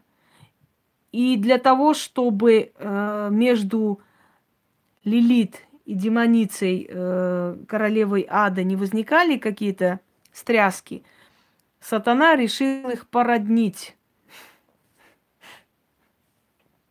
Сатана решил их породнить и выдал свою любимую дочь, рожденную от Лилит, которую звали тоже Лилит, он выдал за Самаэля, то есть сына, рожденный от демоницы э, королевы Ада. Вот, собственно, в мире демонов любимые жены, которые известны в демонологии, известны во многих религиях, известны во многих там направлениях магии. Это те самые Э, значит, эм, любимые жены сатаны, которые создали его древо, создали его династию. Каждый из его детей, из его сыновей, мы сейчас не будем, это Астарот, Самаэль, это все демоны, которые верховные, одни рождены от королевы Ада, другие рождены от Лилит и так далее, и так далее. Они все, а, значит, разными сферами человеческих слабостей э, орудуют, да, они, каждый из них – э, стоит во главе чего-то. Ну, например, дочери Лилит, они в основном э, сферу страсти им отдана, сфера страсти. Они могут вызвать у человека эту страсть любовную, они могут дать человеку красоту, они могут дать человеку э, властолюбие и так далее. Э, Астарот, он дает победу, он дает силу над врагами. Самаэль, он есть князь смерти. Это тот, который судит, Э, на воротах между смертью и жизнью, понимаете? То есть каждый из своих детей он чем-то занял. А вот инкубы и суккубы – это духи-любовники, которые приходят э, к людям, и они э, в основном они во сне их соблазняют. То есть женщины, есть женщины среди нас, есть женщины, которым не нужны мужчины, не нужны. И как бы вы ни удивлялись, почему она не создает семью, а почему у нее нету там мужчины. Вам кажется, что они э, просто из, э, знаете, они из бревна. На самом деле они могут быть очень страстные натуры, но они познали это, они познали вот эту близость с демоном, демоническими силами. Им не нужны мужчины. Они в мире мужчин такого страстного любовника не найдут. И поэтому а им просто их не интересуют мужчины, понимаете? Они остаются одни, они вполне красиво выглядят, она, они одеты, ухожены, но у них нет ни любовников, никого. Но и лесбийской любовью их тоже не соблазнить, им, им это тоже не интересно. Если у них, например, это спросить, а может быть у нее там другая ориентация, она вас высмеет, потому что для нее это действительно смешно. Они могут всего лишь выйти замуж, там родить ребенка. После этого мужчины их не интересует, потому что у них есть связи с демонами. Если они вам это скажут, вы, конечно, их примете за сумасшедших. Вы будете на них смотреть как на странных людей, да? На самом деле они этого не говорят, просто живут своей жизнью. Например, на Кавказе есть женщины, которые, ну, вышли замуж, там муж умер и так далее. И причем мужья у них умирают по их же желанию, по их просьбе. Они не хотят с ним жить. Через некоторое время мужа не стало, все, он умер. И она кто? Она почетная вдова, которая ради своих детей не, не вышла замуж, там, не создала ни с кем никаких отношений. Это просто идеальный человек, который там женщина чистая, чистоплотная. Ну, скажите дальше, как там. Э, в общем, э, не испачканная нигде, целомудренная вдова, которая вот после смерти мужа отказывается вообще за кого-нибудь выходить. И она все время говорит, нет, я после своего мужа вообще даже мысли не допускаю, я живу ради своих детей и так далее. А на самом деле у нее есть демоническая сущность, которая ей приносит такое сексуальное удовольствие, которое, о которых многие женщины, у которых там по 20 любовников, может быть, мечтали бы. И они этого не получат. И это есть любовницы демонов, это есть любовницы отцы. Вот, э, да, делит ложа, есть почетная вдова. Но об этом вы не знаете и не узнаете никогда. Естественно, что вам эта женщина не говорит. Но у нее абсолютное безразличие к земным мужчинам, абсолютно наплевательство, понимаете? Есть те, которые всю свою жизнь остаются девственны, но в то же самое время они чувствуют это сексуальное влечение, удовольствие. Они это все проходили, они это все знают, и ощущают, и видят, и к ним приходит некая сила, и они много лет знают эту силу, но вам это не говорят, потому что знают, что в мире людей это воспримется ненормально, что на нее будут косо смотреть. Лучше она скажет, что ей это не нужно, она разочаровалась, вот она решила лучше быть одной, и она вот видит, как люди несчастливы там в браке, и ей это не надо и так далее. Все, она при, привела несколько причин, и отстаньте от нее больше со своими, знаете, этими нравоучениями о любви и так далее и тому подобное. Хочу сказать, что вот как раз инкубы и суккубы, которые естественно, знают об этом, а как же иначе. Они сначала недоумевают, потом они понимают, а потом они просто ложатся спать и каждую ночь э, встречаются со своей любовью. Они вполне счастливы, это вы, а вам кажется, что это жутко, страшно и так далее. Понимаете? демоны и красивые, демоны очень страстные, демоны могут такие чувства, эмоции вызвать, такие телесные наслаждения у женщины, что Э, с обычным мужчиной никогда на этого не испытает. Поэтому, как говорится, знаете, обед варить не надо, носки стирать не надо, пришел, ушел во сне. Красота. Я, я думаю, что каждая баба об этом мечтает. Так что вот так вот. Пить не будет, шуметь не будет, скандалить не будет, курить не будет. Все хорошо. Чинно, благородно. Так что уж вы особо не жалеете их, знаете ли. Не такие же они несчастные, бедные. Так, это что касаемо любовников, да, э, духов, духов любовников.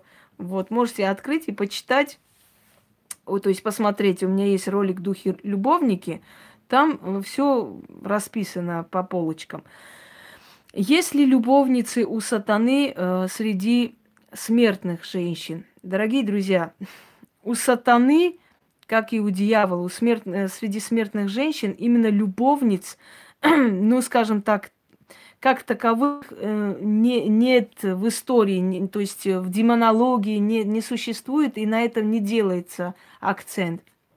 Да, на, на это не делается акцент, потому что это настолько более такое, знаете, духи высшего вот качества, если уж так грубо сказать, да, это настолько сильные сущности, что им недостаточно любовь обычной женщины. Они не будут э, размениваться на обычную смертную женщину на самом деле.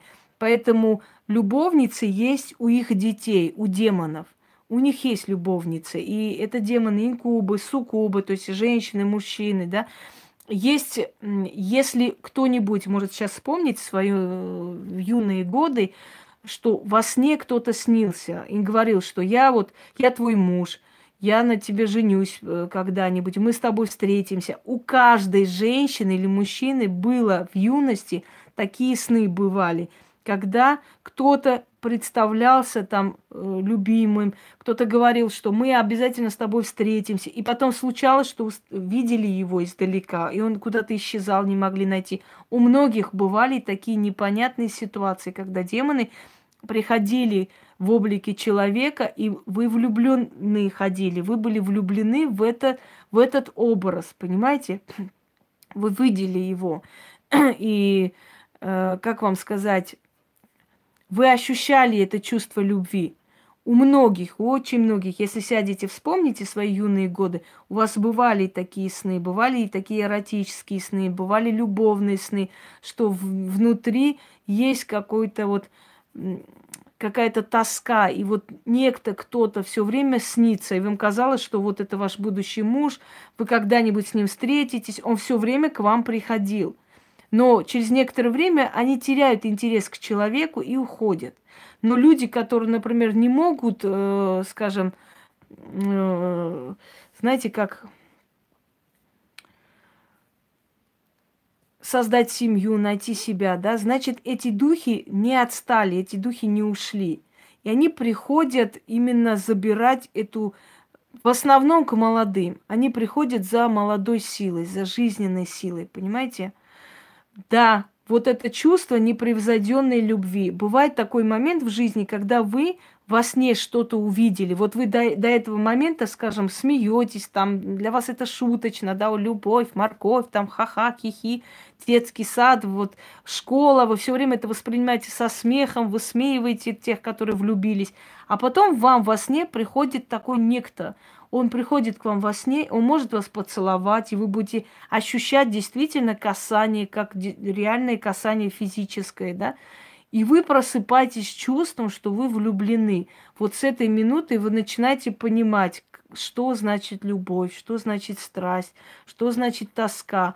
И какой-то момент вам хочется быстрее все дела сделать, чтобы ночью уснуть э, и опять его увидеть во сне. То есть вы вот с этой минуты, вам уже слово «любовь», для вас это уже не смешно. Вы уже чувствуете, что это такое любовь. Вам, как вам сказать, вам показали любовь, вам, вам объяснили, что это. И это совершенно не касается только каких-то там телесных, скажем, сексуальных утех и так далее, да. Это просто, значит, э, как вам сказать, чувства, внутренние чувства, которые вам дали – вам просто на секунду вы в, это состояние влюбленности вошли, вы оказались в состоянии влюбленности, вам привили любовь. И после этого вам слово любовь уже не смешно. Вы уже прекрасно осознаете, понимаете, что такое любовь, страсть, что такое тоска по любимому человеку и так далее. Понимаете? Да. Э, когда я посмотрела фильм Дракула в, в, сейчас скажу вам, Фрэнсиса Копполы. Мне, например, Дракулу стало жалко. И я просто увидела такую боль, такое страдание человека, который потерял любимую женщину. Это очень сильно зависит от режиссера, как он снимет. Понимаете, не там кишки вытаскивать, какую-то гадость, там кровь брызгает по всем углам. Это он не так показал. Он показал Дракулу как любящего человека, который за века искал искал и нашел ту самую, потому что невозможно было э, скажем, невозможно было забыть, да, эту женщину, и он искал веками. Вот это совершенно, вот, это зависит от режиссера, от его работы. Либо он покажет какую-нибудь гадость с этими кишками, либо он покажет действительно психологическую такую драму, что ты этого Дракула пожалеешь просто. И он у тебя будет вызывать эмоции просто жалости и сочувствия. Да, да, да. Но э, Коппола-то все-таки, извините меня, режиссер какой надо, да, не, не какой-нибудь Пупкин Вася. Далее, дорогие друзья, вот это что касаемо, скажем так, э, любовниц демонов, да, мы раскрыли эту тему. Итак, э, дьявол в любовных похождениях замечен не был. Но, э, скажем, такие жены дьявола, которых он там лелеял и помогал с мира людей, не было. Но у него есть много дочерей, которые родились для того, чтобы, э, как бы сказать, свершить его волю на земле, а его знания передать именно. Его воля не в том, чтобы люди друг друга резали и вешали, как некоторые говорят. Его воля в том, чтобы его знания, вот эти древние знания, передавались людям через этих детей. В основном они дочери почему-то, вот девочки. Хотя есть и сыновья, но мы сегодня обсуждаем женщин. Следующий момент. Сатана как таковой в любовных похождениях среди обычных женщин замечен не был, хотя у него тоже есть дочери на земле. Они точно так же поднимаются с помощью власти значит, они получают то, что хотят, но вот именно женщины, которых можно назвать любовницей э, там сатаны, таких нет. Любовницы демонов, я уже объяснила, какие могут быть, они есть. И эти демонические натуры, особенно инкубы и суккубы, они появляются на Земле, они создают любовные какие-то треугольники, да? Значит, следующий момент. Э, что касается Люцифера. Да, не забуду сказать, что у сатаны любовные связи и любовные похождения, и вообще любимые жены, любимые там э, наложницы и прочее, прочее существует среди демониц очень много. Но самые такие выделяемые это Лилит, которую он сделал божеством и матерью всех своих старших детей, и Кассикандриера – которая э, была демоница, и ей дали власть, и она стала царицей ада и верховной демоницей. И, собственно, переженились их дети с детьми Лилит. Это вот несколько э, любимых жен, которые есть. И та, которая была временно его наложницей, это Люция или э, Аврора. Родила она Люцифера и отдала на воспитание Лилит и ушла. Ушла в сферу богов э, все. Дальше вот эти мелкие большие похождения сатаны, они как бы уже так, ну, рождаются от них дети, рождаются сущности, которым даются определенные сферы человеческой деятельности. Она каждого из них заняла делом. Здравствуйте, Инга. Она каждого из них заняла делом, каждого, каждому из них дала определенные занятия в сфере человеческой деятельности. Любимая жена стала темной богиней, это Лилит, э, дивалицей Лилит, та, которая родила демонов, да, старших. Значит, любимый сын Самаэль стал демоном, который э, у врат смерти судит людей. Астарот женился на Астарте. Значит, Самаэль взял в жены там э, дочь, тоже дочь Лилит, и создали крепкий союз. То есть они все между собой переженились, все между собой размножились и создали такое древо крепкое. Если у него дочери на земле, есть точно так же, как и у его отца. Есть дочери, есть те, которых он поднимает до власти, помогает, дает знанию, силы идти вперед. Так что вот именно среди земных женщин, таких э, жен, и любовницы любимых женщин, которые остались в истории как ну вот э, любимые там жены сатаны, может их так называют, но именно по демонологии, именно по религии, именно по книгам и всем этим источникам таких вот самых любимых нет. Они всего лишь были орудием для него, чтобы они родили детей, больше никак. И третий, третий у нас представитель черной троицы – это Люцифер. Люцифер. Люцифер, как ни странно, абсолютно презирает именно женщин человеческого рода. Она, он их использует, извиняюсь, в своих целях. Есть ли продолжение Люцифера, дочери Люцифера э, среди земных женщин, об этом не сказано. Об этом столько вот в источниках вот нету. Но Люцифер очень любит богинь. Например, от одной богини, которая Диана, мы знаем, у него рождается дочь Арадия, первая из ведьм. Значит, вторая богиня, которая известна как лунная богиня, у Люцифера рождаются э, дочери, которые создают на земле культ, и старшая дочь, которую звали Видана, тоже считается дочерью Ю, Лю, Люцифера, то есть та, которая, от которой пошло ведовство, то есть про матерь ведьм считается. Но Люцифер как таковой очень любит именно духовных сущностей. Но он любит выбирать э, себе жен и любовниц в сфере богов. Он любит выбирать среди, э, скажем, джинов, да, женского рода Востока, потому что там очень э, крепко засело вот это вот понятие дочери, дети э, Люцифера. Даже один из родов джинов идет от Люцифера, которые созданы из огня, но в то же самое время считаются самыми, самыми темными, сильными э, джиннами, и они считаются верховной каста джиннов, потому что их отец сам Иблис, Люцифер. Вот. Э, а вот именно любовниц среди земных женщин, вот в этом отношении он более, скажем так, избирателен, чем его дед и отец. У него мало таких вот связей, и у него мало вообще связано с людьми. Он не очень э, с любовью относится к людям, тем более, что вы знаете, что его изгнали из-за людей, что вот он не хотел их признавать и не хотел им помогать особо. Он не хотел служить кому-либо, поэтому он бунтарь. Хотя он помогает, он защищает только тогда, когда э, ему приходит такой указ, скажем, указ от его деда, да, от верховного, от на, начала их рода, это от демона, ой, дьявола, извиняюсь. Если идет от дьявола ему определенное указание защитить какой-либо род, какую-либо женщину, он это делает.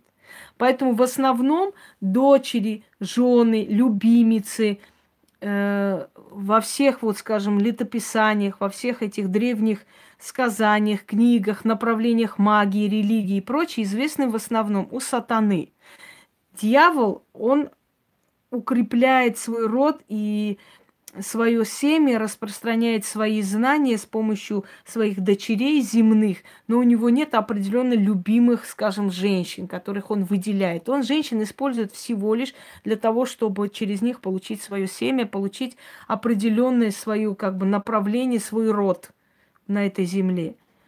Э, сатана, он предпочитает больше демониц, Э, у него есть любимая богиня одна, единственная Аврора, Люция, и больше так неизвестно ничего. Он переженил между собой своих детей, он создал очень крепкий род, то есть он укрепил род своего отца, потому что они все-таки единая кровь.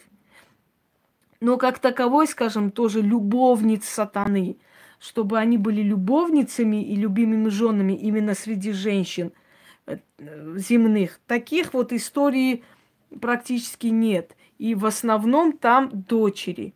Там дочери, там подчиненные, там те, которые ему служат, которые просят, которых он выбирает и помогает и так далее.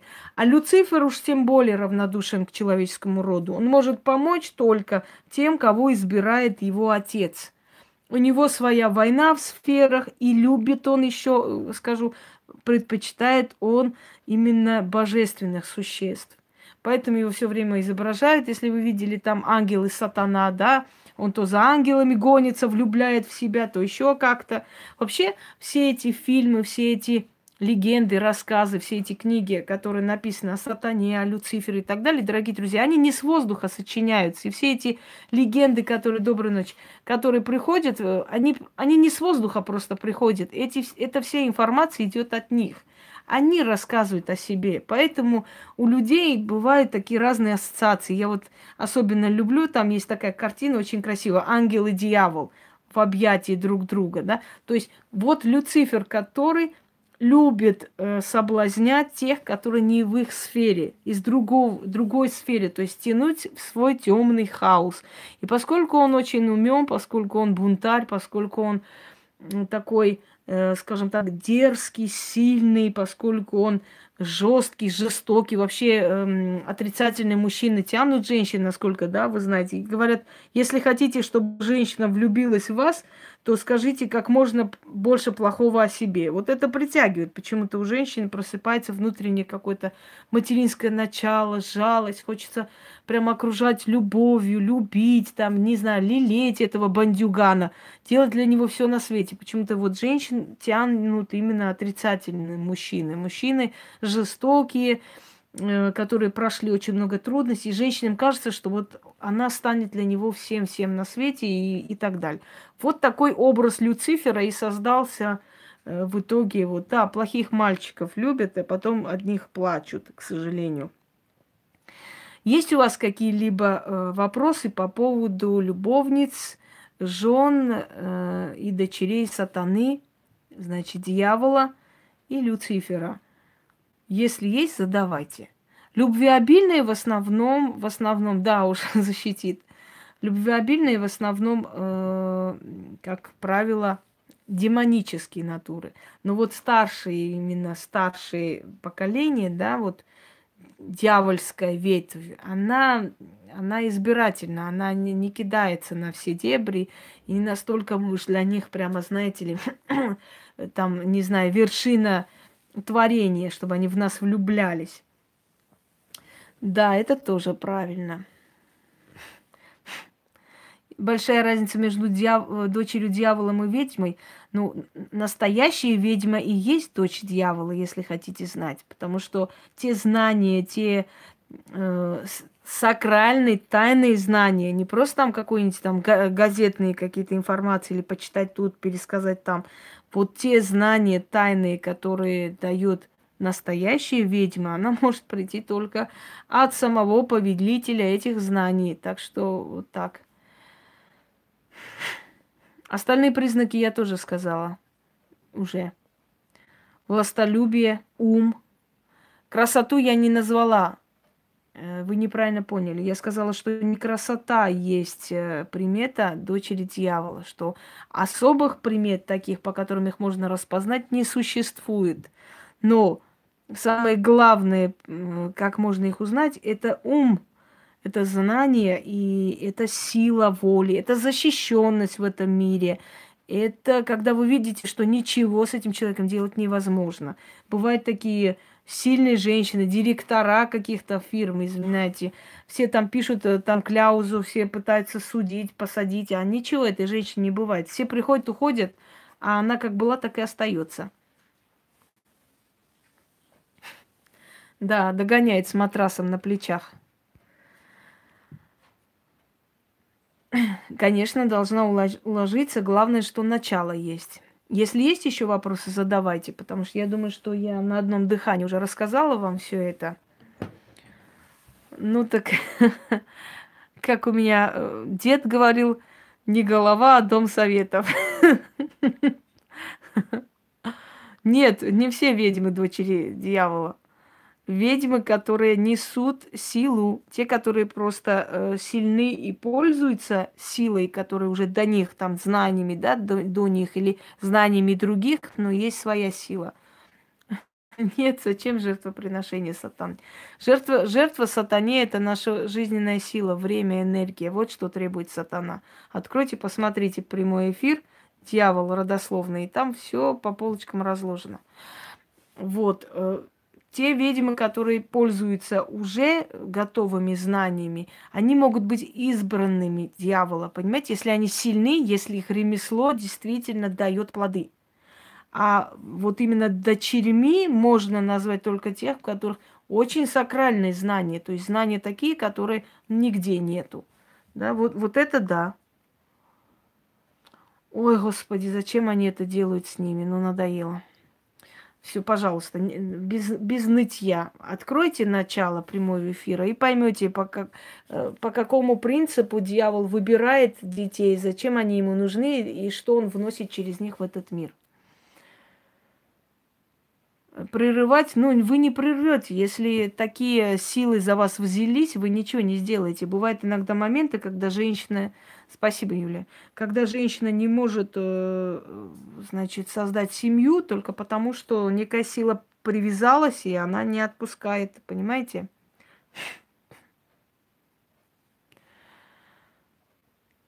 Не, не по теме не знаю, не знаю, что вам ваши подруги там нарисовали, кого, куда. Не поняла я. Нарисовали на что? Пожалуйста. И вам спасибо. Очень приятно вас снова видеть. Смотрим далее, что у нас еще за вопросы.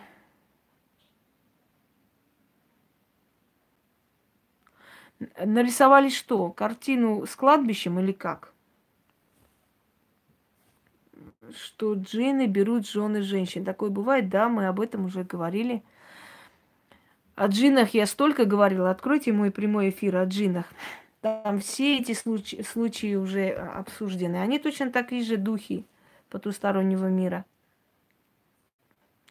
Есть случаи, когда подобные сны разрушали семью. Но если мужчина, например, каждую ночь принимает во сне у себя такое неземное, страстное просто существо, которое приносит ему ну, неописуемое удовольствие, и потом просыпается рядом с бревном, может быть, со временем начинать пересматривать свои взгляды к жене. Может, он требует от этой жены то, чего она дать не может. Вот. Она не может соответствовать его фантазиям и снам. Собственно, вот порная индустрия на чем создана? На таких вот фантазиях, на таких желаниях тайных, таких, знаете, как вам сказать, скажем, страстях внутренних вот, человека. Вот. вот на этом все создано. Некоторые говорили, что индустрия порной, вообще проституции, которая создана самой Лилит, потому что она богиня секса, ее так считают, да, страсти – и, может быть, это отчасти и соответствует этому, потому что внутренне потайные, сокрытые вот эти желания человека, которые почему-то называют низменными, но они низменны, если это делают за деньги, если это делают публично при всех, это низменные. А так это, естественно, потребность человека. Он, он так хочет, у него подсознание такое, он так желает. Вот именно такие вот, скажем так, желания, такие фантазии осуществляют те духи, которые приходят во снах к людям. И, естественно, после этого земные партнеры становятся уже блекнуть, понимаете, они становятся неинтересны, скучны. Вот если в этом плане, то можно сказать, что да, они могут и разрушить.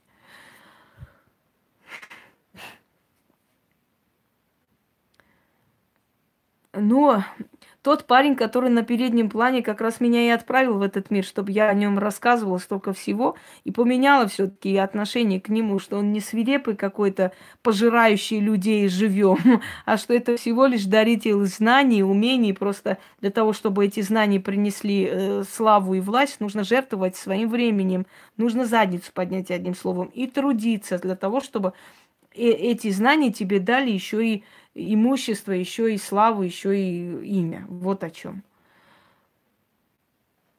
Ее нарисовали как на кладбище, рисунок черно-белый. Ей не нравится, что сделать с этой картиной. Пускай сожжет, отдает огню. Огонь очищает вообще. Выкидывать не стоит вообще свои изображения в мусорку или выкидывать. Такие вещи, конечно, делать не стоит.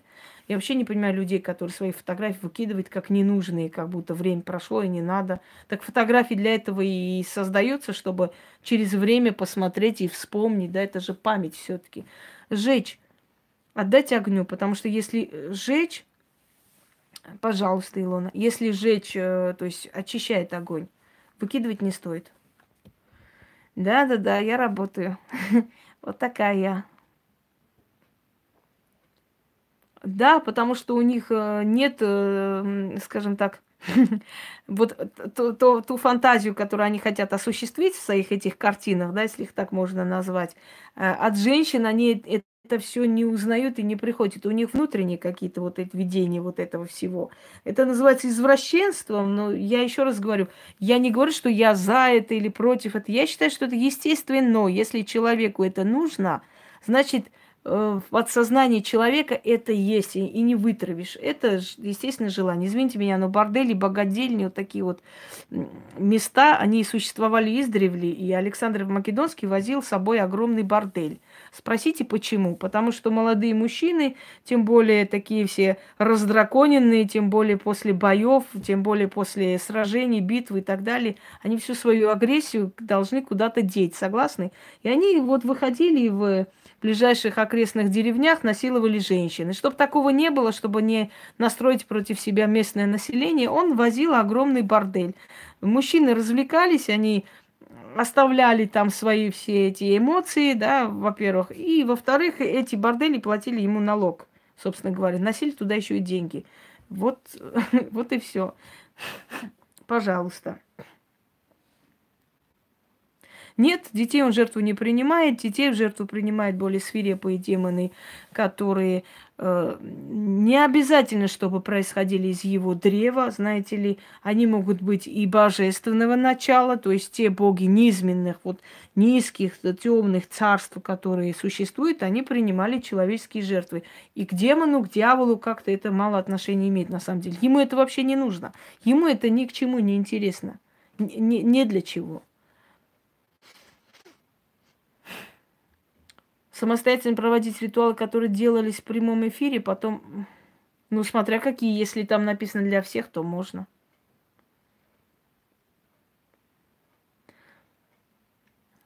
Кто вам сказал, что аскеты могут кому-то противостоять? У человека нет той силы, которая может противостоять. Поймите, вот все время показывают, что, значит, все время показывают, что, значит, нечисть там, нежить, все отрицательные к ним отношения, и у них тоже будет отрицательный к вам. Посмотрите мой ролик, да, «Уважай мир духов», чтобы понять, почему к вам плохое отношение мира. Так вы тоже их не любите, и рисуете карикатуры и так далее. Любая сила требует уважения, любая. Э, дело не в этом. Э, дело в том, что люди, когда держат крест, якобы осеняя крестом, что это им поможет. Люди, когда читают молитву, считают, что эта молитва им поможет от такой темной силы. Люди, когда лада несут сумки, люди, когда иконами там осеняют, они вызывают у меня только смех. У человека нет такого инструмента, чтобы он противостоял этим силам. Если они за вас возьмутся, если они решат вас сгубить, поверьте мне, не э, Аль-Курси, ни крест, ни э, ладан, ничего вам не поможет. Единственное, что может вам помочь, это уважение. Уважение к этим силам. Вот и все. Не издеваться, не высмеивать их, не гнать их, ничего не делать, не касаться их сфер. И они вас не коснутся. Вот и все. Правда ли, что женщины Наполеона не мылись? Он сам просил Жозефину не мыться. Он любил женский запах, естественно. Он умолял, просил, пока она ездила, ехала к нему, чтобы она не купалась. Ну вот он так хотел. Вот такой был извращенный мужик. Что мы поделаем? Даже перед смертью он сказал, Франция, свобода, Жозефина. И так и испустил дух. Любовная любовь. Хотя она была на 20 лет старше него, не любила, изменяла вовсю. И он все время писал, мадам, почему вы не отвечаете на мои письма и прочее. Но любил он до конца жизни. Ну вот бывает, понимаете. У нас говорят, зашел э, в Атару, да, и нашел, поцеловал осла. То есть больше никого не нашел. Значит, вот что-то было в этой женщине, он ее любил. Может, она тоже была избранницей дьявола, что из ничего стала императрицей Франции. Кто его знает. Да, мне это дано. А, так. Ну, дьявол, понимаете, сны, э, что такое сны? О снах мы потом с вами поговорим, об этом я уже говорила, откройте, посмотрите. Сны – это когда наша душа выходит из нас и путешествует в астральных мирах, а там есть очень много сущностей разных. И вы можете встретить любую из этих сущностей, вы можете встретить умерших людей, вы можете встретить своих предков, кого угодно. Это, это путешествие по этим пластам астральных миров. Поэтому мы не знаем, кого наша душа там встретит. Так. Вы знаете, что я вам скажу, Натали? Я скажу вам следующее, что вообще любая история мистического характера, да, она имеет под собой э, настоящие корни. Как я уже сказала, дьявол через людей искусства передает сведения о себе. Понимаете? Передает просто о себе сведения. И такие вот э, великие творения, которые существуют, они не могут быть случайно или из ниоткуда. Они тем более живут э, веками, да, такие творения, как у Булгакова, там еще другие. Сейчас, секунду. Это говорит о том, что это все дано откуда-либо, через людей искусства. Мы видим какие-то портреты необычные потустороннего мира. Мы читаем книги, вот абсолютно вообще какие-то невероятные вещи через несколько лет это правда получается. Вы никогда не слышали, как говорят поэты как пророки, да, или писатели как пророки? Вот они скажут что-нибудь или напишут, опережают время. Через некоторое время это забывается. Они с каких-то пластов информационных их взяли. Вы знаете, дочь, для дочери дьявола крещение это всего лишь э, кривляние какое-нибудь и махание металлом, и не более того. Абсолютно.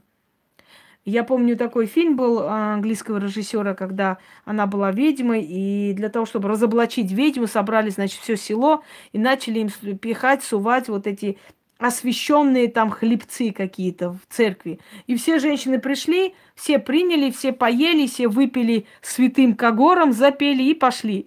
И вот священник был в недоумении. Он-то знал, думал, что ведьмы не смогут приблизиться, есть и так далее. Когда он случайно в лесу наткнулся, увидел Э, кто из них была ведьма, которая делала ритуалы тайные. И он сказал, как же так, вы же съели освященный хлеб и выпили священный когор.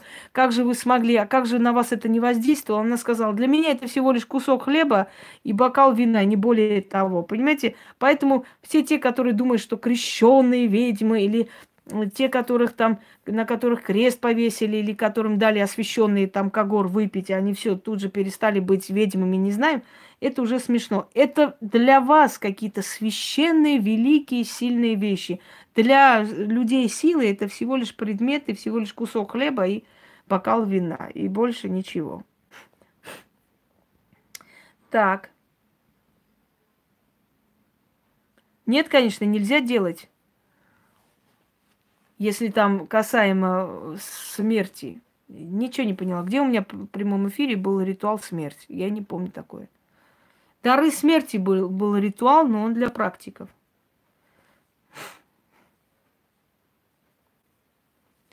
Это все не случайно дано, он же не просто так считался мистическим писателем. вообще все такие, такого рода писатели, у них жизнь была полна мистики на самом деле.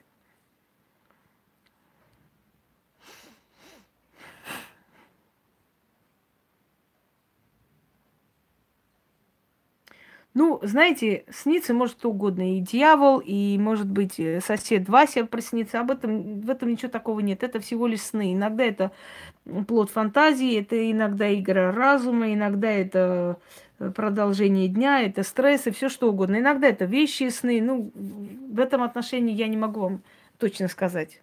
Да. Вот именно. Все, дорогие друзья я закругляюсь, э, потому что у меня может батарея сесть, просто не хватит на настолько. Уже два часа мы ведем эфир с вами.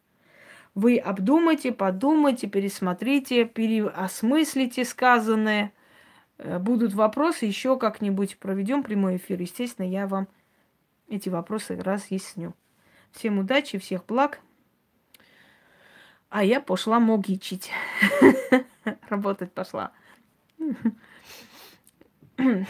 как говорят, чай будет все хорошо, да? Чай будет много чего и всего-всего. Всем удачи!